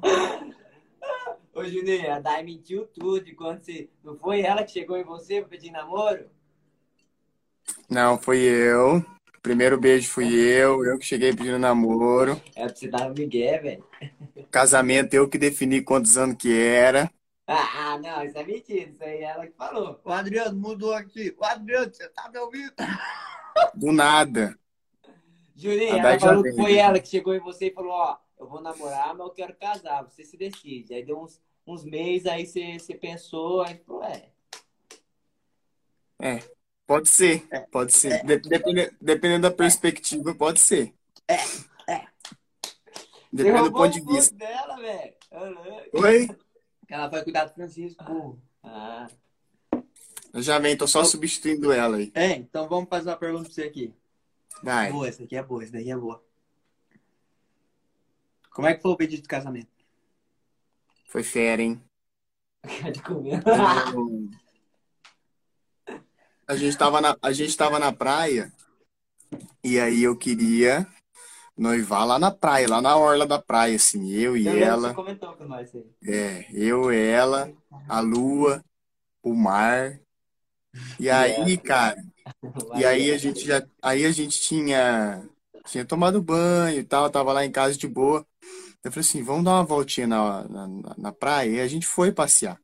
E aí eu Ela queria ir falou, pra não, areia. Eu queria dar uma voltinha na praia. Sim, calma, tô contando. E ela foi pra areia. E aí, e aí eu falei, vamos dar uma volta na orla da praia ali. E a Dai falou, não, não quero. Ficou brava porque ela tava de chinelinho, já tinha tomado banho. Aí, cara, ela ficou muito brava. Tipo, putaça ela ficou. E a gente até tretou assim, ah, não sei o que, não sei o que, não sei o que. Por que que você não quer ir? Não sei o que. Ela braba, braba. Aí do nada eu falei assim, mas você sempre estraga esses momentos. Ajoelhei e pedi ela em casamento. Oh, não foi, caraca, velho. Achei que foi na praia. Foi. Sim, foi na orla da praia, né? A gente já tava na orla da praia. Aí, daí a primeira, Tava puta, né, na cara. é, desse jeito mesmo. Aí, em primeira instância, ela disse não. Aí ela olhou assim, não, é claro que eu aceito e tal. Daí eu entreguei Ai, assim, ai. se beijamos. Ah, que bonitinho. É Ah, chat, manda coraçãozinho aí, chat. Pô, manda coraçãozinho aí pro casal. Merece, merece. Cadê a Mônica pra interagir no chat? Ah, eu tô celular dela. Foi bem legal, foi bem emocionante. E, e quando ela descobriu que tava grávida, como é que foi? Ah, esse dia também foi louco, hein? Foi assim, foi, claro, um dos melhores dias da- das nossas vidas, né? É, a Dai falou que tava atrasado e tal, daí ela falou, não queria, não queria te contar porque a gente tá indo pra sua casa. Travou, Travou, travou. volta. Voltou?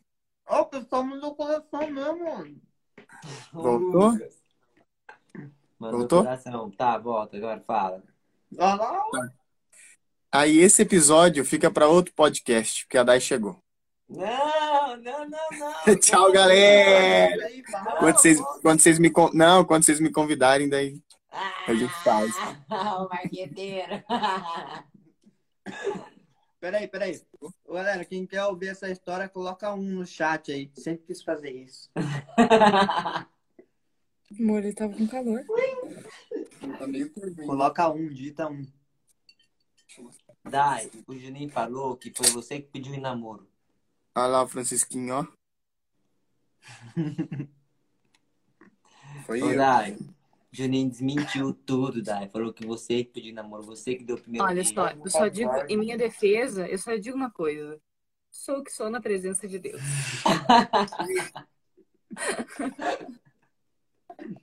né, amor?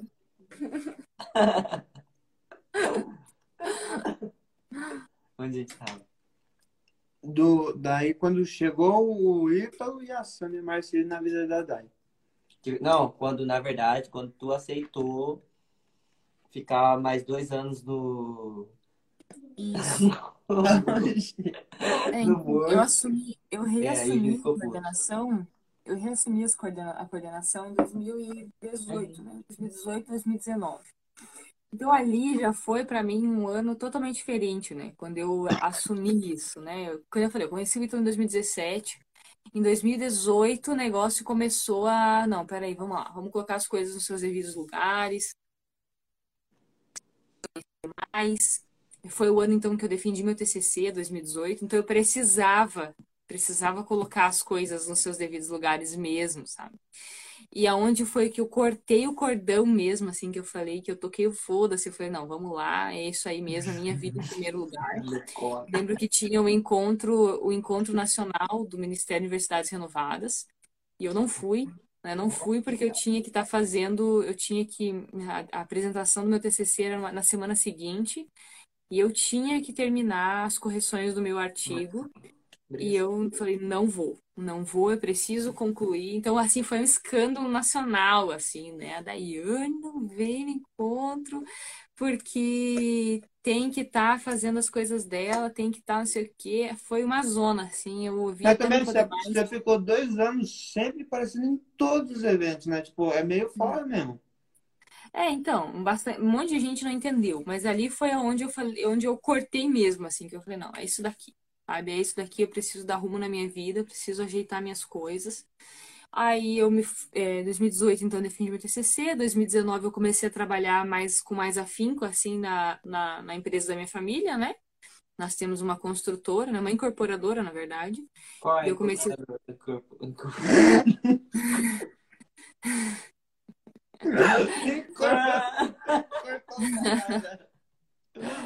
é incorporadora da Alvesco, né? É, a gente compra, constrói e vende. Né? Então. Nada, se eu tivesse escutado isso aqui ao vivo aqui do meu lado. Falou tudo errado. Incorporou. Cara, continua. É fantasma, Então, ali, eu lembro até hoje, assim, eu colei grau no dia 23 de... Dia 23 de janeiro de 2019. No dia 22, meu pai fez uma reunião com os sócios e me apresentou como, como alguém que ia começar a administrar a parte dele da empresa, né? Então, eu comecei a trabalhar com meu pai no dia 22, colei grau dia 23 e estou trabalhando com ele desde então, né? Fazem dois anos já. E é uma, uma alegria, assim, gosto bastante do que eu faço. E foi muito bom, assim, porque eu passei, então, por, por esse... Tô passando, na verdade, né? Todos nós, mas eu passei por esse processo de amadurecimento mesmo, de colocar as coisas nos seus devidos lugares, né? De, de colocar cada, cada pessoa, cada função, cada ação, enfim. É... Travou um pouco, Dai. Peraí. Voltou? Peraí. Daí você inventou de começar o quê? inventei de começar o mestrado em 2019, daí larguei o mestrado. Já justamente, justamente pensando né, nisso, nessa questão de colocar as coisas nos seus devidos lugares, eu percebi que, que não, que o mestrado não era para mim, que não, não tinha porquê, né? Assumi ali a empresária que habitava em mim e falei, não preciso do mestrado, né, gente? Tô ganhando bem aqui, tô fazendo bem aqui. Vou, vou focar na minha carreira e é isso. Deu uma consequência, engravidei, então. Deixa eu perguntar, é, é, que assim, sempre desde quando eu comecei assim a ser da igreja e tal, eu comecei a pensar muito, né? E eu pensava assim que que pra gente ser alguém, ou ser um santo, ou ser alguma coisa assim, bem exemplo, alguém especial, alguém diferenciado, ou a gente tem que retrogredir, né? Ou a gente desanda, né? Ou a gente pro progrede, né? Começa a se esforçar mais. Você acha que quando deu aqueles dois primeiros anos, você tava, tipo, constante, assim, ó. Tipo, não, não, não tinha, não conseguia evoluir e não conseguia voltar para trás. Ou não, nada a ver. Os primeiros anos do, do Moore? É. É, dos dois, dos dois hoje, hoje, quando eu penso naqueles primeiros dois anos, eu, eu vejo assim que eles foram um retiro, sabe? É, foi um momento onde eu precisei enxergar quem eu era, sabe? Enxergar quem era da Yane naquela equação inteira, sabe? É, olhar para mim, ver quem eu era, quais eram as minhas potências, o que eu podia ou não podia fazer. É, quem era o Daiane? Em resumo, assim, eu lembro que eu terminei o ano meditando uma frase que brotou assim em mim, que era uma frase assim que o evangelho era fe... ele é feito de pessoas como Paulo e de pessoas como André, né? E pessoas que passam desapercebidas, né? Quem foi, quem foi André, né? Quem foi André? e de pessoas como Paulo, né? Pessoas que são testa dura, que enfrentam, que batem de frente, que vão para cima, né? E o Senhor não tinha me chamado para ser André, né? Então que eu precisava tomar uma decisão de, de aceitar isso, de que eu não, não tinha que viver à margem da, do que os outros iam pensar de mim, Sim. viver à margem do que os outros iriam, iriam me aceitar ou deixar de aceitar, se iam gostar ou Foi tudo deixar de uma gostar. construção mesmo, então, porque o primeiro, É, foi. prime- os foi. dois primeiros anos você teve que ser o Paulo. Só que os dois depois, né, você teve que se ordenar. Vamos colocar ordenar, que eu gosto dessa palavra, né? Ordenar e ver como é que as coisas estão funcionando. Porque não, não basta você só agir e fazer acontecer, agir e fazer acontecer. Daí você tem que questionar, né? Mas será que Então- isso tá certo? Então, no caso, também foi um crescimento, não foi. É que eu vejo assim, hoje até conhecendo mais da ciência dos temperamentos, né, estudando mais, eu vejo que por mais que eu não fosse aí, Padre Wesley, eu tava te caçando ali, não achei seu nome para te convidar para vir para live. É, é, por mais que hoje, assim, olhando para aqueles dois anos,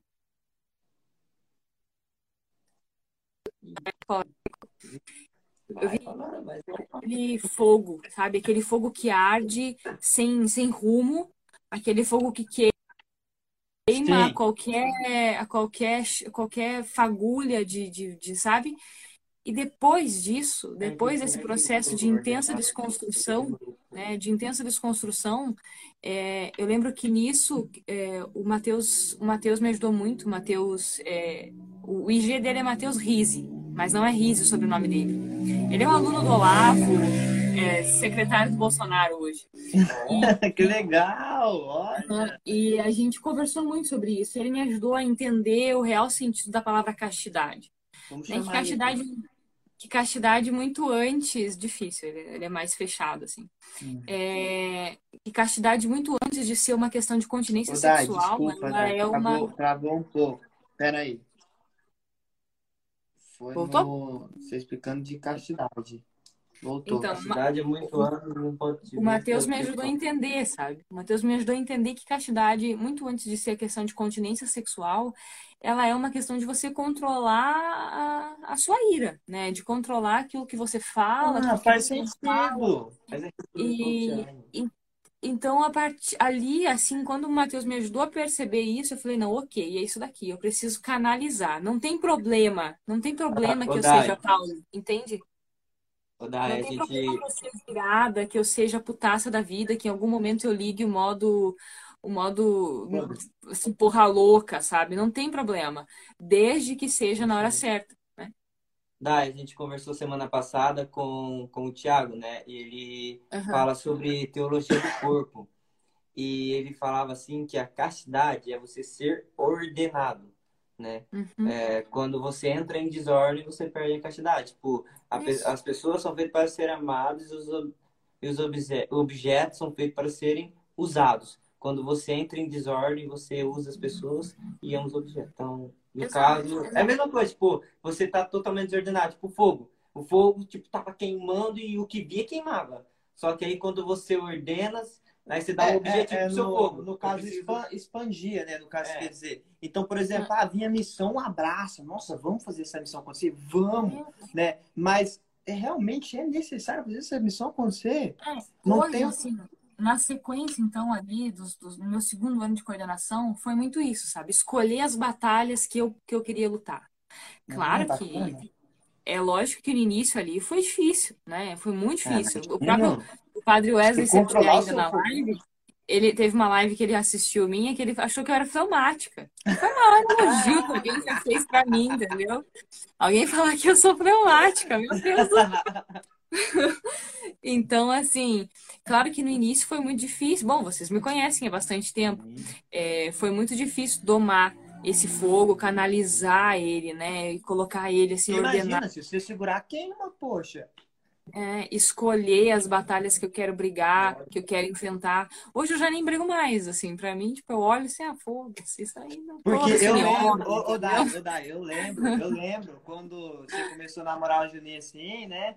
Daí a gente começou a te conhecer, e era bem na época que tava na época, na, nas eleições, que Ah, tinha verdade. Dilma e Bolsonaro. Só que foi quando a Dilma foi reelegida. Dilma e Bolsonaro? Quando? Não, não, pera, deixa eu falar. Não, Ali, era o padre PT em minha defesa. Não, Me engana bem. era PT alguma coisa, era É, PT você alguma coisa. E aí você, elegida. e aí você tretando com a sua A família tia lá, é, que- aham. e, e mandava, escrevia aqueles textão assim, ficava putaça mesmo. lembra que Mas foi ficava lá? putaça mesmo. Nós, nós foi aí, aí nós foi na missa, aí nós foi lá no parquinho, lá no, no- na água lá. Que o E Michel aí- tava junto. Aí mandaram mensagem no grupo assim, você ficou muito brava. Olha aqui, olha aqui, Juninho, mandando mensagem aqui, olha aqui, ó. Tá vendo? Ó, até hoje eu não fui aceita nesse grupo da família de volta. Até a Mônica Mas, ó, ali. Eu vejo assim, é, eu olho pra isso, claro, assim, eu não me arrependo de nada, assim, não me arrependo mesmo, assim, não tenho nem aqui um saudosismo de, ai meu Deus, se tivesse feito, foda-se, fiz o que fiz e pronto. É, hoje, eu, eu tenho muito pra mim, tudo que eu sou, tudo que eu passei, tudo que lutei, eu deixei de lutar, enfim, fez quem eu sou hoje, sabe? Ei, Então, a maturidade que eu é adquiri hoje a maturidade que eu adquiri hoje, a Daiane, de 27 anos, mãe, espo- esposa, mãe, arquiteta, enfim, né, nessa ordem necessariamente, filha de Deus, tudo mais, ela é o que é porque passou pelo que passou, sabe? Porque soube olhar para as dificuldades da vida, graças a Deus, Ainda bem que E sobre- passou, e sobre né? transcender, e sobre transcender isso, sabe? Como, como o próprio, já que a gente falou do Ítalo, né, e o Padre Wesley também sempre lembra, da, a gente sempre lembra das... a gente- eu uso o Padre Wesley porque ele tá em todas as lives, né? Em todas as lives de presença. Mas é, quando a gente pega aquela, essa, é isso que o Ítalo sempre diz pra gente, né? De olhar pra pedra e não enxergar só pedra, né? Quando a gente olha para as dificuldades da vida e não vê só a dificuldade, né? A gente transcende aquela dificuldade. Olha, o que que eu posso colher disso tudo aqui, né? É, eu demorei quase três anos para engravidar. E se eu não colhesse nada disso, né? O que que seria de mim? Que tipo de mãe seria eu hoje? Sabe? É, que tipo de, que tipo de mãe seria se eu tivesse vivido esses três anos de espera, só chorando as pitangas e me vitimizando, sabe? O que seria Você de poderia, mim? até, você poderia até ser mãe de pet. É, exato. Não né? é, não é. E se, e se não Ou eu poderia ser uma-? Ou eu poderia ser simplesmente uma baita de uma profissional, fechada para a vida, né? Porque assim, eu, eu não duvido do meu potencial, sabe? Nem eu e nem, eu, nem meu diretor espiritual de, de ser uma boa, uma boa profissional, sabe? Falando. É, Não, É. eu, eu digo assim, eu digo isso assim, sem falsa, sem falsa modéstia, sabe? Inclusive, Aham. porque eu, eu realmente me considero uma boa profissional, uma, uma profissional responsável, que sabe o que faz. E só que hoje Eu sou eu, foda mesmo, eu faço o que pedreiro não faz e é isso mesmo. É, eu- só que eu vejo assim, 15 anos. Eu sou foda. o bom desde 15 Deus- o bom Deus me chamou para me chamou para ser outra coisa, né? Deus Deus quis que que a minha sese fosse através da calmaria, né? Que, que a minha sese fosse através dessa transformação, dessa mutação de colérica para fleumática, que seja, né? Como Deus, como vocês eh, vulgarmente a gente chamaria, né? A minha a minha sese, a minha ascensão, a minha, né, a minha transcendência, né? O modo como eu tenho que transcender o mundo e o, o, o modo como o mundo chega até mim é de uma forma mais calma, né? É de olhar para as coisas e saber queimar as impurezas, né? Saber com o fogo que arde aqui dentro do meu coração, com o fogo colérico que arde dentro do meu coração, saber queimar as impurezas das coisas que vêm até mim e colher só a verdade. E com essa verdade que eu colho dessas impurezas, devolver para o mundo, né? Como uma lareira que aquece uma casa, Nossa, falou É, bonito e não- demais. e não como um fogo que incendeia um lar, né? Mas sim uma lareira que aquece. Então, quando a gente descobre, quando a gente descobre qual é a nossa missão, qual é a nossa vocação, né? Para que nós fomos feitos, é, a gente coloca como que um trem nos trilhos, né? Porque não adianta nós termos uma Exatamente. Ô, potência dentro de nós se nós não sabemos para onde ir. Ô, Daí, eu falei isso no, na, na live anterior, que quando eu comecei a ler o livro do, do Ítalo dos Temperamentos, ele fala, é mais ou menos isso, né? Mas é tipo assim, por exemplo, esse prato aqui, ele foi criado, né, para poder colocar a comida dentro. E quando a comida é colocada dentro dele, ele atinge sua perfeição. E quando a gente entende isso, cê, claro, né, não vou me colocar como objeto, mas eu, como um temperamento mais fleumático, quando eu começo a atuar desse jeito e entendo que eu consigo transformar as coisas, fazer ela atingir a perfeição dela, eu também atingo a. Tipo, se eu fui feito pra amar e eu amo, daí eu atingo a perfeição. E daí faz muito sentido isso que você falou. Claro, você fala dessa forma poemática, né? E é bonito. O Matheus quer falar, ele tá me enchendo o saco aqui. É porque eu também sou expansivo, cara. Vai. Aí, eu tava eu queria saber assim, tipo assim, já que você falou tudo isso, né? Bem legal. É, se o que, o que você faria alguma coisa diferente se você soubesse que você sabe hoje? Ou e qual o conselho que você daria pra você mesmo, assim, antigamente, assim, com a mente que você sabe hoje? Qual o conselho que você daria? Mas essa pergunta nada, é braba. Né? É tipo assim, vai viver, velho. a mesma merda, Faz a mesma merda, faz a mesma merda. Eu, então, eu, eu- que nem eu falei antes, assim, né? Eu não faria absolutamente nada diferente, né? Porque quem eu sou é fruto de quem eu fui, né? Vocês citaram os filmes antes, né? Efeito Borboleta, Questão de Tempo. Se mudasse qualquer coisa lá atrás, Alterava. pode ser Pode que eu teria me perdido hoje, né? Não sei, É né? A verdade. graça de Deus, eu, Ah, então você gosta da eu pessoa que você prefiro- é hoje, ó. Eu prefiro confiar na bondade divina, de acreditar que tudo que ele permitiu que acontecesse era para o meu bem e aconteceu porque precisava acontecer, né? Então, quem eu sou hoje é fruto da bondade de Deus, né? E respondendo a sua, sua pergunta, eu gosto de quem eu sou hoje, né? Eu, eu gosto de quem eu estou me tornando, sabe? É, isso eu aconselho que façam, né? Um necrológio, eu aconselho que façam aí o mapeamento da história de vocês, né? Um, um, para saber quem vocês são, quem vocês querem ser, né? Eu gosto realmente de da, da onde eu estou, sabe? Da posição que eu estou ocupando hoje, de esposa, de mãe, de empresária, de, de filha, de, de filha de Deus, inclusive, né? Legal. Aprendendo a ser filha de Deus. Pode É, ser que daqui é, 10, 15 anos eu esteja totalmente diferente, melhor, quem sabe.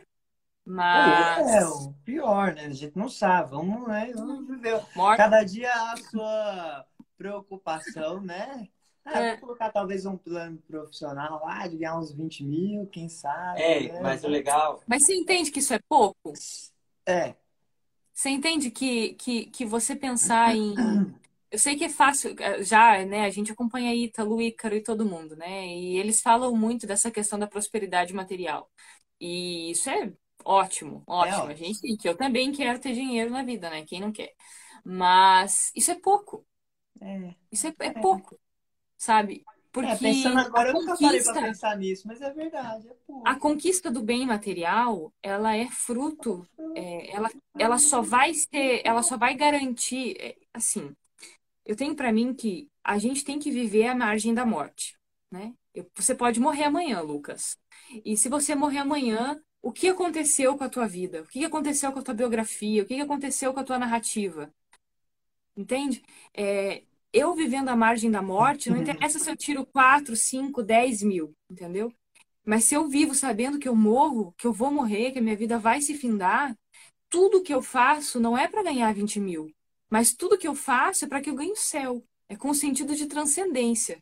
só que Então, assim, Dai, eu vou ganhar, eu vou ganhar 20 mil. Ok, eu posso ter esse desejo, eu tenho esse desejo. Seria hipocrisia falar que não. Eu, eu quero ser rica, né? Óbvio. É, eu quero poder viajar e passar no débito, tudo sem me preocupar com a saúde da conta.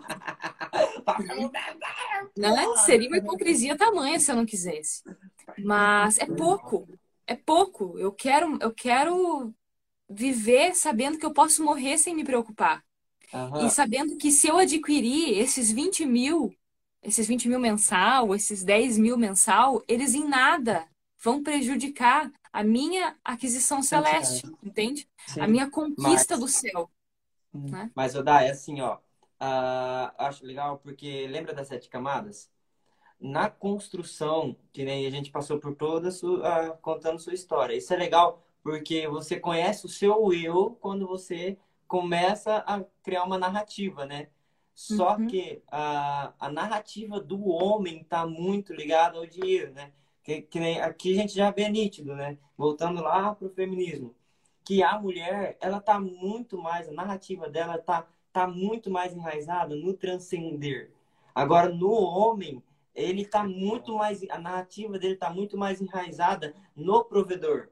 Seja, Nas aquisições exemplo, materiais. né? por, é, por exemplo, para nós, no caso do dinheiro, mas vamos supor se antigamente em terras. Por exemplo, Todas as narrativas, vamos Ah, supor, Napoleão Hill, ah, Napoleão, oh, desculpa, Napoleão, É, não, Bonaparte. não, Napoleão Bonaparte. Ele só seria Napoleão Bonaparte porque porque a narrativa dele tá toda em volta de terras. Lógico que isso, claramente, é muito pouco, mas para ele é muito difícil entender isso. Para ele, Não, mas ó, pra, pra gente entender o que eu quis dizer, tá? Eu não vou pegar Napoleão como exemplo, porque ele é. é, a- é a- a mesma a- o raciocínio- o raciocínio de Napoleão, ele é um raciocínio secular, né? De alguém que não tem o céu como, como fim, né? Colérico, louco, putaço da vida, né? Ele queria passar por cima de todo mundo, né? Napoleão é Napoleão. Mas tá, vamos pegar é, São Luís. São Luís, marido de Santa Zélia, né? Quando ele deixou o trabalhinho dele lá de ourives, né? Ele tinha sua relo- relojoalheria lá, um negocinho de fazer relógio lá e pulseira de ouro e tudo mais. Joia. Quando ele deixou o negócio dele, quando ele deixou o negócio dele para ajudar a Santa Zélia, porque o trabalho de Santa Zélia lá como costureira estava dando muito mais dinheiro. Ele abandonou aquele trabalho dele para ter mais dinheiro lá de Santa Zélia. Pra ele não tinha o interesse de conquista meramente material. Ele ia ganhar mais dinheiro trabalhando com Santa Zélia e ele sabia disso, por isso ele fechou o negocinho dele. Mas ele fechou o negocinho dele para trabalhar com Santa Zélia para ganhar mais dinheiro, mas não para ser rico. Para que que ele deixou? Porque se ele ganhasse mais dinheiro, ele iria proteger melhor a família dele. É, é, Ele ia é o dar uma ia condição melhor para a família dele. Uhum. Se eu, Daiane, quiser ter mais dinheiro só para viajar e passar no débito, essa conquista é uma conquista que me amarra. Isso vai ser como uma âncora que me ata no chão E, e, e me impede de alcançar. Deixa eu terminar, deixa eu terminar. E me impede de alcançar o céu, me impede de alcançar o céu.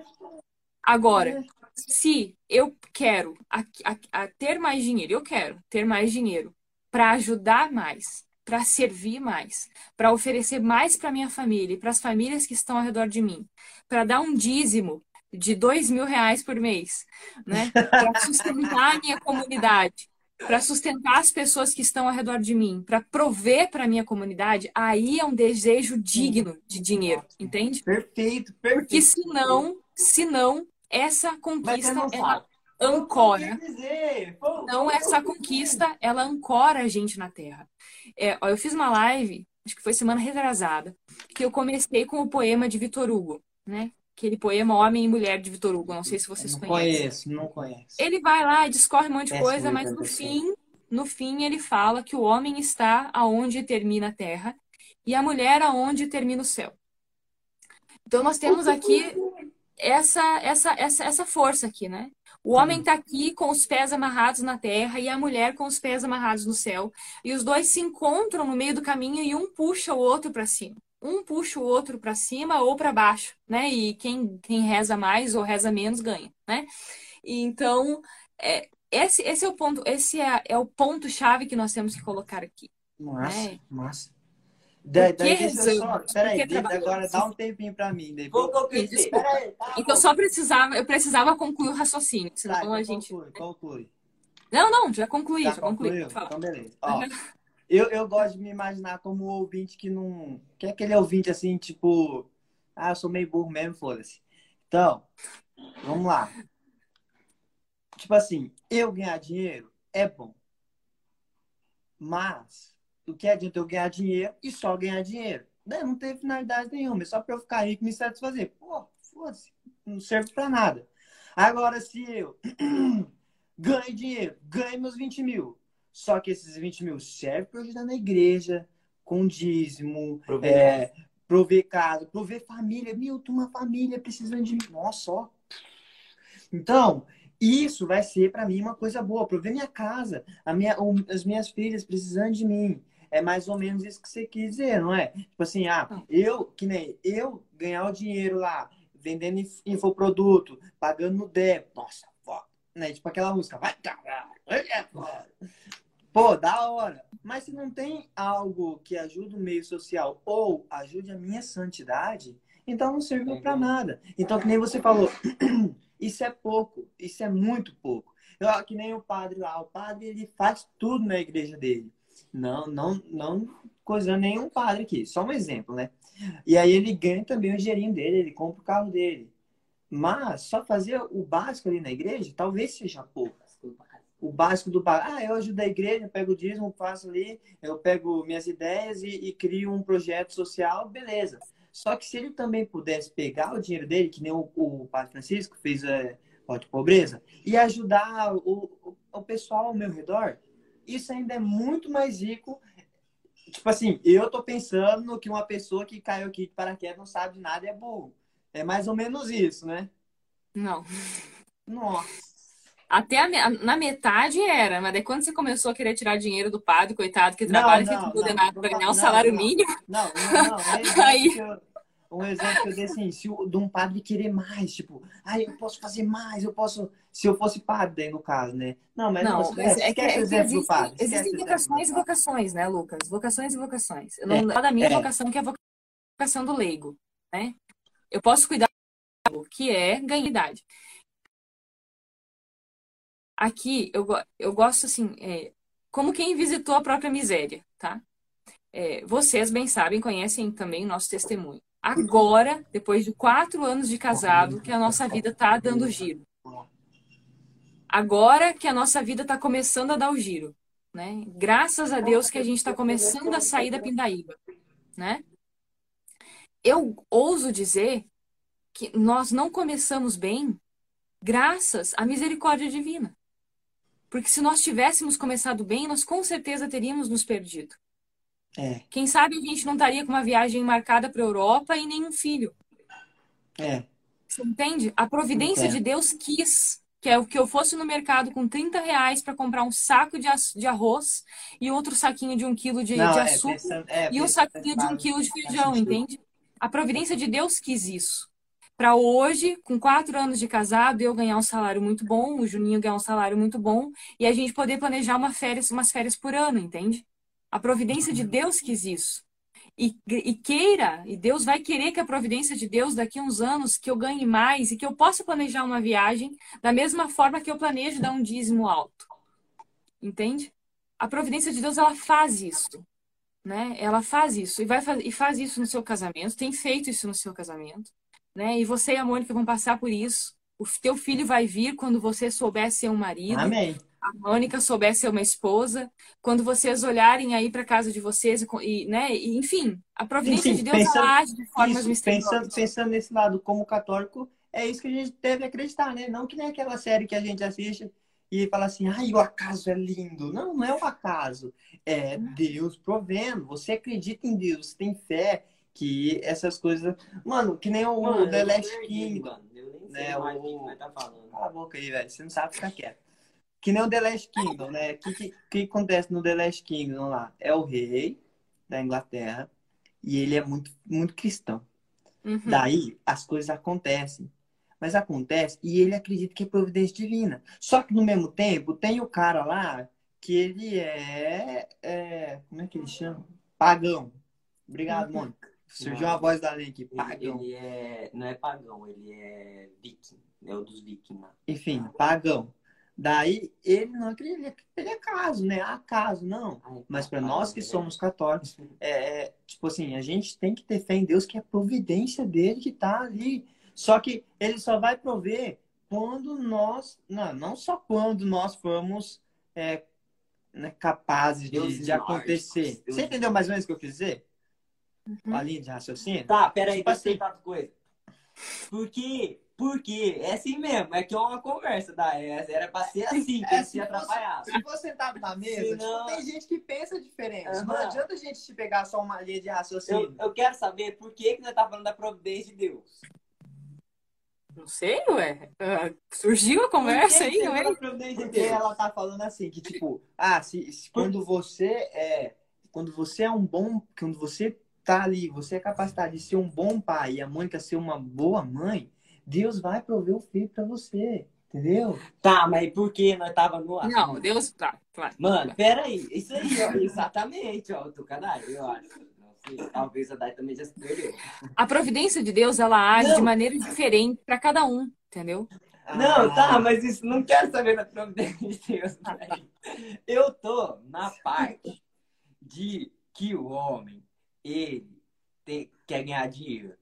Só que ganhar dinheiro precisa de uma finalidade grande para transcender. Exato. Uhum. Porque se ele não transcende, ganhar dinheiro é uma Não bosta, serve não serve não nada. Exato. E Se você olhar o falou- dinheiro, se você olhar o dinheiro e não enxergar, lembra da frase da Adélia Tá, Prado, tá, né? calma, Da frase da Adélia. Prado. O que, que a providência tá relacionada a isso? Porque era esse o assunto que nós tava. Ué, Porque o Lucas falou do padre. Aí nós parou lá na providência. É verdade, nós fui justificar do padre, porque você quis explicar o que eu falei de errado do padre. Tá, mas aí a providência tem a ver lá, tem a ver lá com, com ganhar dinheiro e não servir de nada, é isso? não, que Deus provê o caminho correto pra gente, entende? Ah, A providência de. Deus, a providência de Deus opera da forma, da- na justa medida, entende? Para mim, Deus proveu um caminho. Deus Entendi. proveu, Deus proveu que eu começasse, é, a gente entrou nesse assunto, né? Na minha vida, a providência de Deus operou com um início de casamento de, de ruim. Padre, você acredita que eles são meus cunhados, padre? Você acredita? Não, você acredita que eu aguento essas pragas tem sete anos? Mas que bom, porque ainda bem que o Matheus falou, porque às vezes não é só nós que tá aqui, né? Imagina, Tá, não, a menina, a moça aqui, a, a, a Milena, a Milene falou, ó, o que, o, que, eu- o que eu disse, né? A providência de Deus, ela, ela opera na justa medida. né? Na minha vida, na minha história, eu, Daiane Dalves Cardoso, e meu marido, Marcos Roberto Cardoso, é, Deus operou na providência divina. Deus proveu na minha vida e na minha história um começo de casamento difícil. Né? Eu falei exatamente essa frase. Deus quis, Deus proveu que eu fosse no mercado com 30 reais para comprar um saco de açúcar, um saco. Não, não, não, não. Lá. Essa é a providência divina na minha vida. Deus proveu que eu não começasse meu casamento ganhando 20 mil reais por mês. Entende? Isso que eu quis, isso que eu disse. Né? Da mesma forma ali que você falou, enfim, é providência divina. Vocês começarem difícil. Né? O Mateus ter, ter casado depois de ter engravidado a, a, a esposa. Né? Isso é providência divina. A gente, a gente pode. Não, eu tô falando aqui sem, sem ser pejorativo, sem ser pra, te, pra, pra te cozinhar nem nada. Mas a providência de Deus operou desse jeito, entende?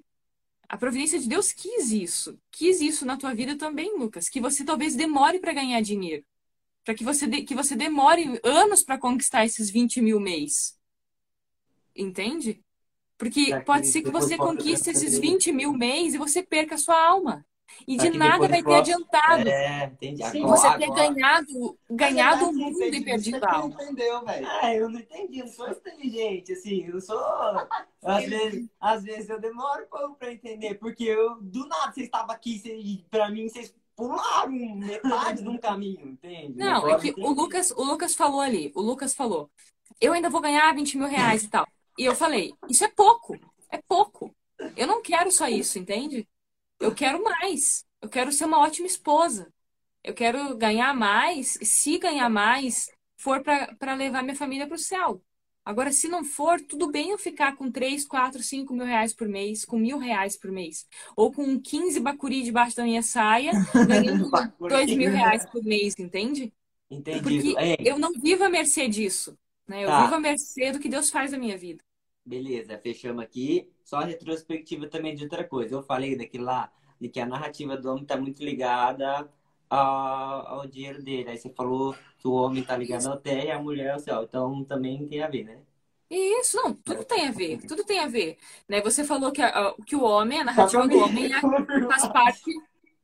Você falou que a aquisição da, que a, a narrativa do homem faz parte da questão da, da aquisição de bens, da aquisição de bens. E eu falei, sim, faz, mas vale lembrar que não é para aquisição pura e simplesmente, é para aquisição com fruto protetivo. Né? O homem adquire para proteger, o homem adquire para dar mais para sua família, né? Enfim, isso. E aí a gente volta no feminismo. Por isso que aí o feminismo desgraçou tudo. Não, porque É, faz sentido, porque aí a gente volta no assunto que eu achava pra mim era o assunto principal, É. que a Dai manja, manja bastante. Que é, por exemplo, quando entrou o feminismo no mundo, aí, tipo, regaçou com tudo, né? Tipo, to- totalmente o papel do é, homem. tipo, mas daí a gente tá querendo falar assim, tipo, qual que é o papel do homem na sociedade? Qual que é o papel da mulher? E qual que é o papel do filho? É mais ou menos isso. Agora vamos juntar todos esses, esses conteúdos aqui, porque senão a gente fica pulando de galho em galho, aí fica chato. Vamos, Aí. vamos fazer um negócio legal aqui, top.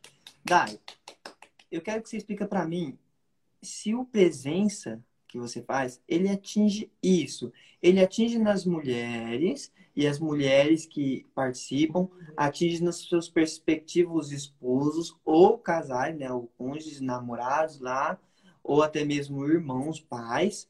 E isso vai trazer aquela visão do para que que o que que é o ser homem, o que que é o ser mulher, né? O que que é masculinidade, o que que é feminilidade e o que que é ser filho, o que que é ser talvez até um empreendedor, o Melhor, melhor, que é ser pessoa. humano, Exato. né? Ser pessoa. Então, o Presença Feminina, ele começou. Eu tava de oito meses quando começou, de oito meses de gravidez. É, Pô, não, não, deixa eu falar. Que jogada de marketing, né? eu tava. Eu tava com, tava grávida de oito meses, tava terminando de assistir às aulas do, do curso presencial do Ítalo, né? Aquele para coachings intrometidos lá. E, e numa das aulas ele falou que, que a virtude mais importante era a virtude da presença. Né? Muito antes da virtude da justiça, da virtude da Eu não sabia nem fortaleza. que existia virtude de presença. É, e daí ele falou que, que muito antes de todas as- essas outras virtudes, elas todas eram virtudes tributárias à virtude da presença. Porque para você ser justo, primeiro você precisava estar ali presente. Ah lá, é isso aí. Para você ser, para você ter têmpera, você precisava estar ali presente. Para você Ô, ser Dai, corajoso, você precisava estar ali presente. Ô, deixa. Você sabia, tem um livro do o Primo Rico fala disso. Olha que legal, os caras não tem nada a ver com religião. E o Joel J, Joel J você conhece, né? Esses Eles dois. fa... ele, o Joel J tem um livro que é 100% presente. Porque Uhum. diz que a maioria dos milionários, eles são 100% focados naquilo que ele tem que fazer. Por exemplo, eles não é igual nós. Ah, vou dormir agora. Como é, velho? vou dormir agora, eu fico pensando, vou ter que acordar 6 horas, então eu vou dormir meia-noite. Uma, duas, três, quatro, cinco, seis. Eu vou dormir 6 horas. Você já não é presente, já tá pensando lá. É, então, a- quando o Ítalo fala dessa virtude da presença, é de você fazer esse exercício de olhar atentamente para o mundo, né? De você saber é, fazer essa leitura do que o mundo te comunica, né? Aquilo que você fala do prato, do copo, da orquídea, né? Que ele cita no livro, no curso, em tudo, todas as vezes que ele fala disso, da, da questão simbólica, ele vai falar disso de você saber olhar para o mundo e saber fazer essa leitura simbólica. O que, que as coisas te comunicam, né? O que, que a vida te comunica, o que as pessoas te comunicam. E assistindo aquela aula, eu tive, eu estava ali numa fase procurando a minha voz, né? Eu estava procurando, é, eu já sempre tive, sempre assim, não sei desde quando aí que eu tenho bastante seguidores, né? Eu tenho meu É Instagram aí, bastante. É, faz tempo. tem, tem bastante gente e eu tava ali procurando a minha voz. Tava naquela fase ali de gravidez, não sabia direito qual era a minha missão, o que que eu tinha que fazer, como eu tinha que fazer. E quando eu assisti aquela aula dele, me deu esse insight, né? Essa presença feminina. É, o que vem a ser, né? Essa questão da, da mulher presente na sociedade, saber fazer essa leitura de qual é o papel dela mas muito mais do que esse papel engessado de ai, mulher tem que usar saia midi, roupa manga três quartos na É camiseta, teve uma época que maquiagem, era assim, né? maquiagem suave, não pode usar batom vermelho e nada, enfim, não isso. Mas a mulher que sabe observar a realidade dela, que está presente na realidade dela e sabe colher o que ela deve fazer Ah, ali na nossa. realidade dela. Então, ali na sequência que eu tive essa ideia, eu bolei seis temas, né? Foram seis semanas meio que de imersão, assim, com seis lives seguidas sobre os seis temas que eu considerava que seriam importantes para que elas, que elas se desenvolvessem no que dizia respeito à presença.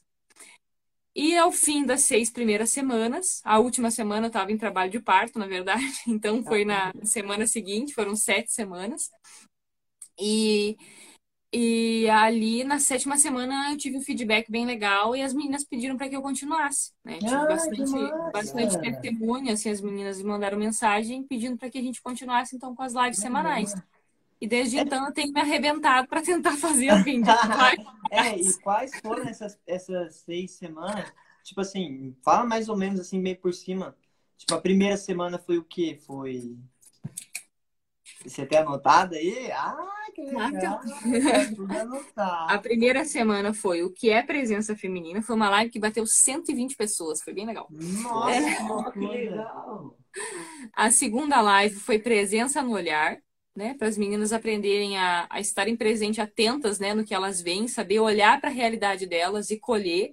A gente fez então Nossa, eu já juntas. pensando besteira aqui, né? Desculpa, Dai. A presença no olhar, é, tá lá no grupo de jovens, daí olha jovenzinho assim, aí faz Faz assim, muito meu tipo, né? Nossa, faz total meu tipo, né? É, ensinar, então, as meninas a, a fazerem esse mapeamento da realidade delas. Então, a gente fez juntas uma lista de qual era, a, a- de como, quais eram a- as coisas da vida delas, assim, e elas colocarem isso em prioridades, né? Qual era a, fazer o exercício de olhar para a realidade e enxergar a realidade delas. A Nossa. terceira foi sobre beleza, né? Sobre a importância de você se cuidar, né? De você olhar para dentro de você e comunicar beleza, né? Que somos somos Ah, templo. isso, isso pra mim eu sempre achei a coisa mais importante da mulher. Porque. Pera aí, Matheus, deixa, deixa, de novo vou perder o raciocínio. Porque quantas mulheres, né, se, se olham no espelho, se acham gorda, né? Ou sei lá, é, talvez o cabelo louco. E às vezes são, né? Não Tem só se acham. É, então. Já Hã? lançou o livro? Ah, claro, né? Tô- Ah, já? Tá, não, já tá né? nas plataformas digitais? Hotmart? Ah, E a, a quarta, então, foi sobre. A primeira, então, foi sobre a, a foi sobre essa saber observar essa, essa, essa a beleza, né, nas coisas, não só em si, mas nas coisas, sobre arte, sobre cultura, sobre música, sobre arquitetura. Né, você saber olhar nas coisas a beleza.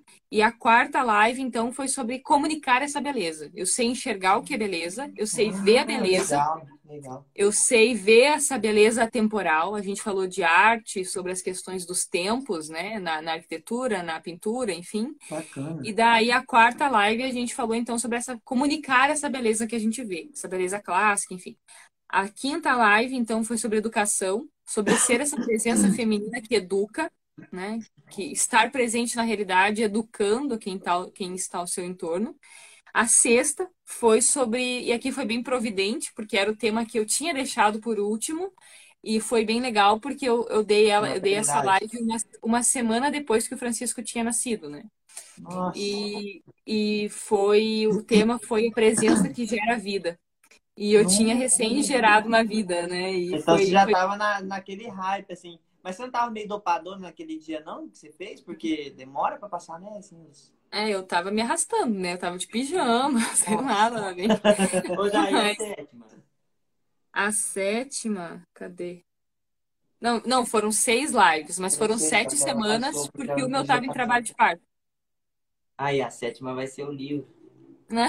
Ah, mas para. Pô, mas sério, eu acho que. ô, não é. Como que é aquele livro online? Uma vez o Juninho fez um E-book. E-book? e-book. Tem o e-book? Não tenho, né? Tem, não. Então, é que eu tive um filho, né? Como é que eu vou escrever alguma coisa depois disso? Ô, ô, Legal, né? Mas seria legal, eu acho. É, Gente. é uma ideia legal mesmo. Pior que é. Hein? E, e, tipo assim, claro, né? Esses pensamentos não, não vieram do nada. Você teve que passar por muita construção. E quem te ajudou muito nisso é, foram esse, esse, não vou falar marqueteiro, mas o, o pessoal, tipo assim, como o Ítalo e a Sâmia. Porque eu vejo, né, o tanto de gente que ela ajuda, o tanto de mulheres que ela ajuda, tanto de maternidade. Porque eu tava comentando com o Matheus esses dias. Meu, uma mulher bonita, né? Que tem seis filhos e ainda assim magrinha, pá, toda fit. E Olha. tem gente, né? Pode parecer estranho, assim, mas quem me ajudou mesmo, mas mesmo assim, nesse processo todo, claro, o Ítalo, o Ícaro, o Sâmia, Uhum. é, enfim, toda essa galera. Mas quem me ajudou mesmo foi o meu diretor espiritual e o Juninho. Ai, que legal. Porque não adianta nada a gente ter uma chuva de informação se a gente não sabe colocar essa informação para dentro com um determinado filtro, sabe? Porque tudo que eles falam é muito bom, é tudo muito lindo, né? Mas eu não tenho um marido médico, né? E nem o Juninho tem uma esposa com seis filhos, né? É. Então a gente precisa saber olhar para isso tudo, para a realidade deles e transpor para nós. Presença. Absorver, Presença. Presença. Isso, absorver isso é naquilo presente. que, naquela sua circunstância, né? Exato. Porque, porque é diferente a realidade um do outro. Ô, ô Dai, tem salvo esses vídeos? Tem, aham, tem, tá é no um meu perfil. curso? É um curso? Tem, as lives estão salvas lá. Estão salvas tá, no meu. tá vendo? Ah, mas não é, não é um curso no Hotmart. Não, nós íamos fazer, a gente ia fazer, mas eu acabei, daí quando como o Francisco nasceu, eu não, não, não tive tempo para juntar tudo isso numa plataforma, para escrever os, o, que eu ia fazer o resumo de cada aula, disponibilizar PDF, mas eu não Uhum. tive tempo. Então acabou ficando conteúdo gratuito aí pra Tá. galera. Ah, mas o que eu ia perguntar é, tipo, ajuda muito homens também? É bom assistir? Sim. É, dá pra É, você colher, né? Você transpõe tudo que é dito lá. Sim, colher. por- e também porque você, tá- é, você pode entender o, o lado da, da mulher, né? Que nem vamos, vamos pensar em um casal, nem eu e a Mônica ali. Pô, se eu não entender o lado que ela necessita, vamos falar da beleza, que eu gosto de falar de beleza, porque esse assunto é constante aqui. Se eu não, não entender que ela precisa se sentir bonita, daí fica aquele cara chato, né? Ai, mas amor, eu tô precisando cortar o cabelo. Não, mas tá caro o cabelo, corte de cabelo. Mas ela se sentir bonita e aí você vai ficar dedicando, tipo assim, um dinheirinho pra ela se sentir bonita, que vai mudar dentro Ó. dela. Só uma, uma frase bem legal pra enfatizar isso que você tá falando. Sabe a Aninha, aquela que a gente comprou o curso de bolo lá? Nós que acho compramos. massa. É, ela tem uma frase que ela fala assim: mulher é um artigo de luxo. Tem quem pode bancar. Tá vendo aí, rapaziada? Os homens que assistem essas lives aí, ó, esse podcast. Mano, vocês entram na cal aí, que é mais, velho. Vocês vão. Então, tipo, presença é o resumo de tudo que o Lucas falou, Sim. pra você entender sobre feminismo, sobre, sobre A gente tá numa vibe. A gente tá numa vibe, ultimamente, as últimas três ou quatro lives foram sobre feminismo. Né? A gente falou sobre feminismo, sobre imaginário feminino. A, e a live de semana que vem vai ser sobre a mulher eterna. Então, a- vai- o tema da live de semana que vem já é um spoiler, né? Da Caramba, live de semana que vem, a gente vai falar sobre, sobre essa, essa busca pela eternidade, né? Sobre como eternizar a mulher, né? Enfim. Caraca. Ó, então Caraca, vamos. massa. Então vamos fazer assim, ó. Vou pegar uma retrospectiva geral. Daí, quando terminar essa retrospectiva, você deixa uma frase aí para o pessoal do Presença Ou- e para convidar também, ou, ou para. É, qualquer coisa. Então, ó, a Daiane começou lá atrás, seguindo o pai dele, Torcedora do Grêmio. torcedor do Grêmio. Fanática. Jogava bola na rua até uns Arrancava o 15 seu pão anos. do dedo. É. Fazia todas essas parafernadas. Saía, ficava bêbada. Saia, ficava bêbada também. Se converteu aos 15 anos. Foi no, no retiro lá, Esse meteu o sim. charabadai, orou língua, repousou, meteu a louca. Daí chegou nos 18 anos, não sabia se namorava ou se não namorava, tava perdida. Até que apareceu um piá na vida dela. E ela falou: esse piá é feio. Mas não dá nada, não. É o é o que tem. É o que tem, eu quero casar daqui quatro anos. E ela Não disse, é o único que tinha, eis a questão. Aí, ó, não é. Aí, Mas era ele mesmo. Já- Isso, o padre Lécio convida a paróquia toda. Então ela mostrou que era uma, uma, uma mulher decidida e quer ser santa, igual Joana Dark. Se quer ser santo, velho, você fala assim, eu quero ser santo. E você vai lutar pra ser santo. Gente, falamos de altas virtudes aqui. Uma das principais virtudes que eu mais gosto é a da. Nossa, até esqueço o nome dela. É a da perseverança. Por que a perseverança? Porque você não vai pensar assim, eu quero ser santo, eu quero ser santo. Nada a ver. Já falou. É, não tem. Mas se você pensar que no final da sua vida você vai morrer santa, é perseverar. Tá, continua. É. E então, e aí ela viveu, se casou, teve o filho que é o Francisquinho, sofreu um monte no parto, queria fazer parto humanizado, isso não, não contou, mas tem lá na live dela, você entra lá e vê. Né? O Verdade. parto, como é que fala? Dai, é parto humanizado? É, eu tentei o parto domiciliar, não consegui. Domiciliar, não conseguiu. Véi, é lindo de chorar. Todo mundo chora, até ela chora quando ela fala. Entra lá e vê a live. E aí tá uma mulher de Deus que pode ser uma referência. Mas se você não gostar dela, achar ela chata, tchau. Foda-se. Não precisa. Foda-se, nós não quer você aqui. Então, é isso aí. E agora ela faz o presença. O presença é para ajudar menina que tá, tem namorado, que não tem namorado, mulher casada, mãe, mãe solteira, Molecada pra arrumar mulher. rapaziada que quer ser, que quer ser de Deus e arrumar um na- uma namorada boa também. E é isso. Daí ela vai deixar um recadinho para vocês aí. Pode fazer os convites, pode fazer o marketing. Gente, então, é, primeiramente, obri- obrigado pelo convite, meninos. Obrigada pelo convite.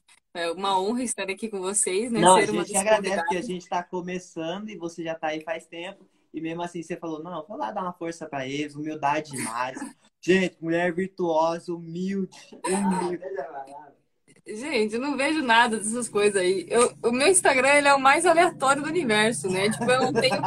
A gente... Vocês, vocês até tentam fazer com que eu crie alguma pretensão financeira no meu Instagram, mas daí a gente não faz, foda-se, vai que vai. E eu continuo indo pra lugar nenhum, né? Porque eu não tenho do nenhuma de fazer nada nesse Instagram para ganhar dinheiro.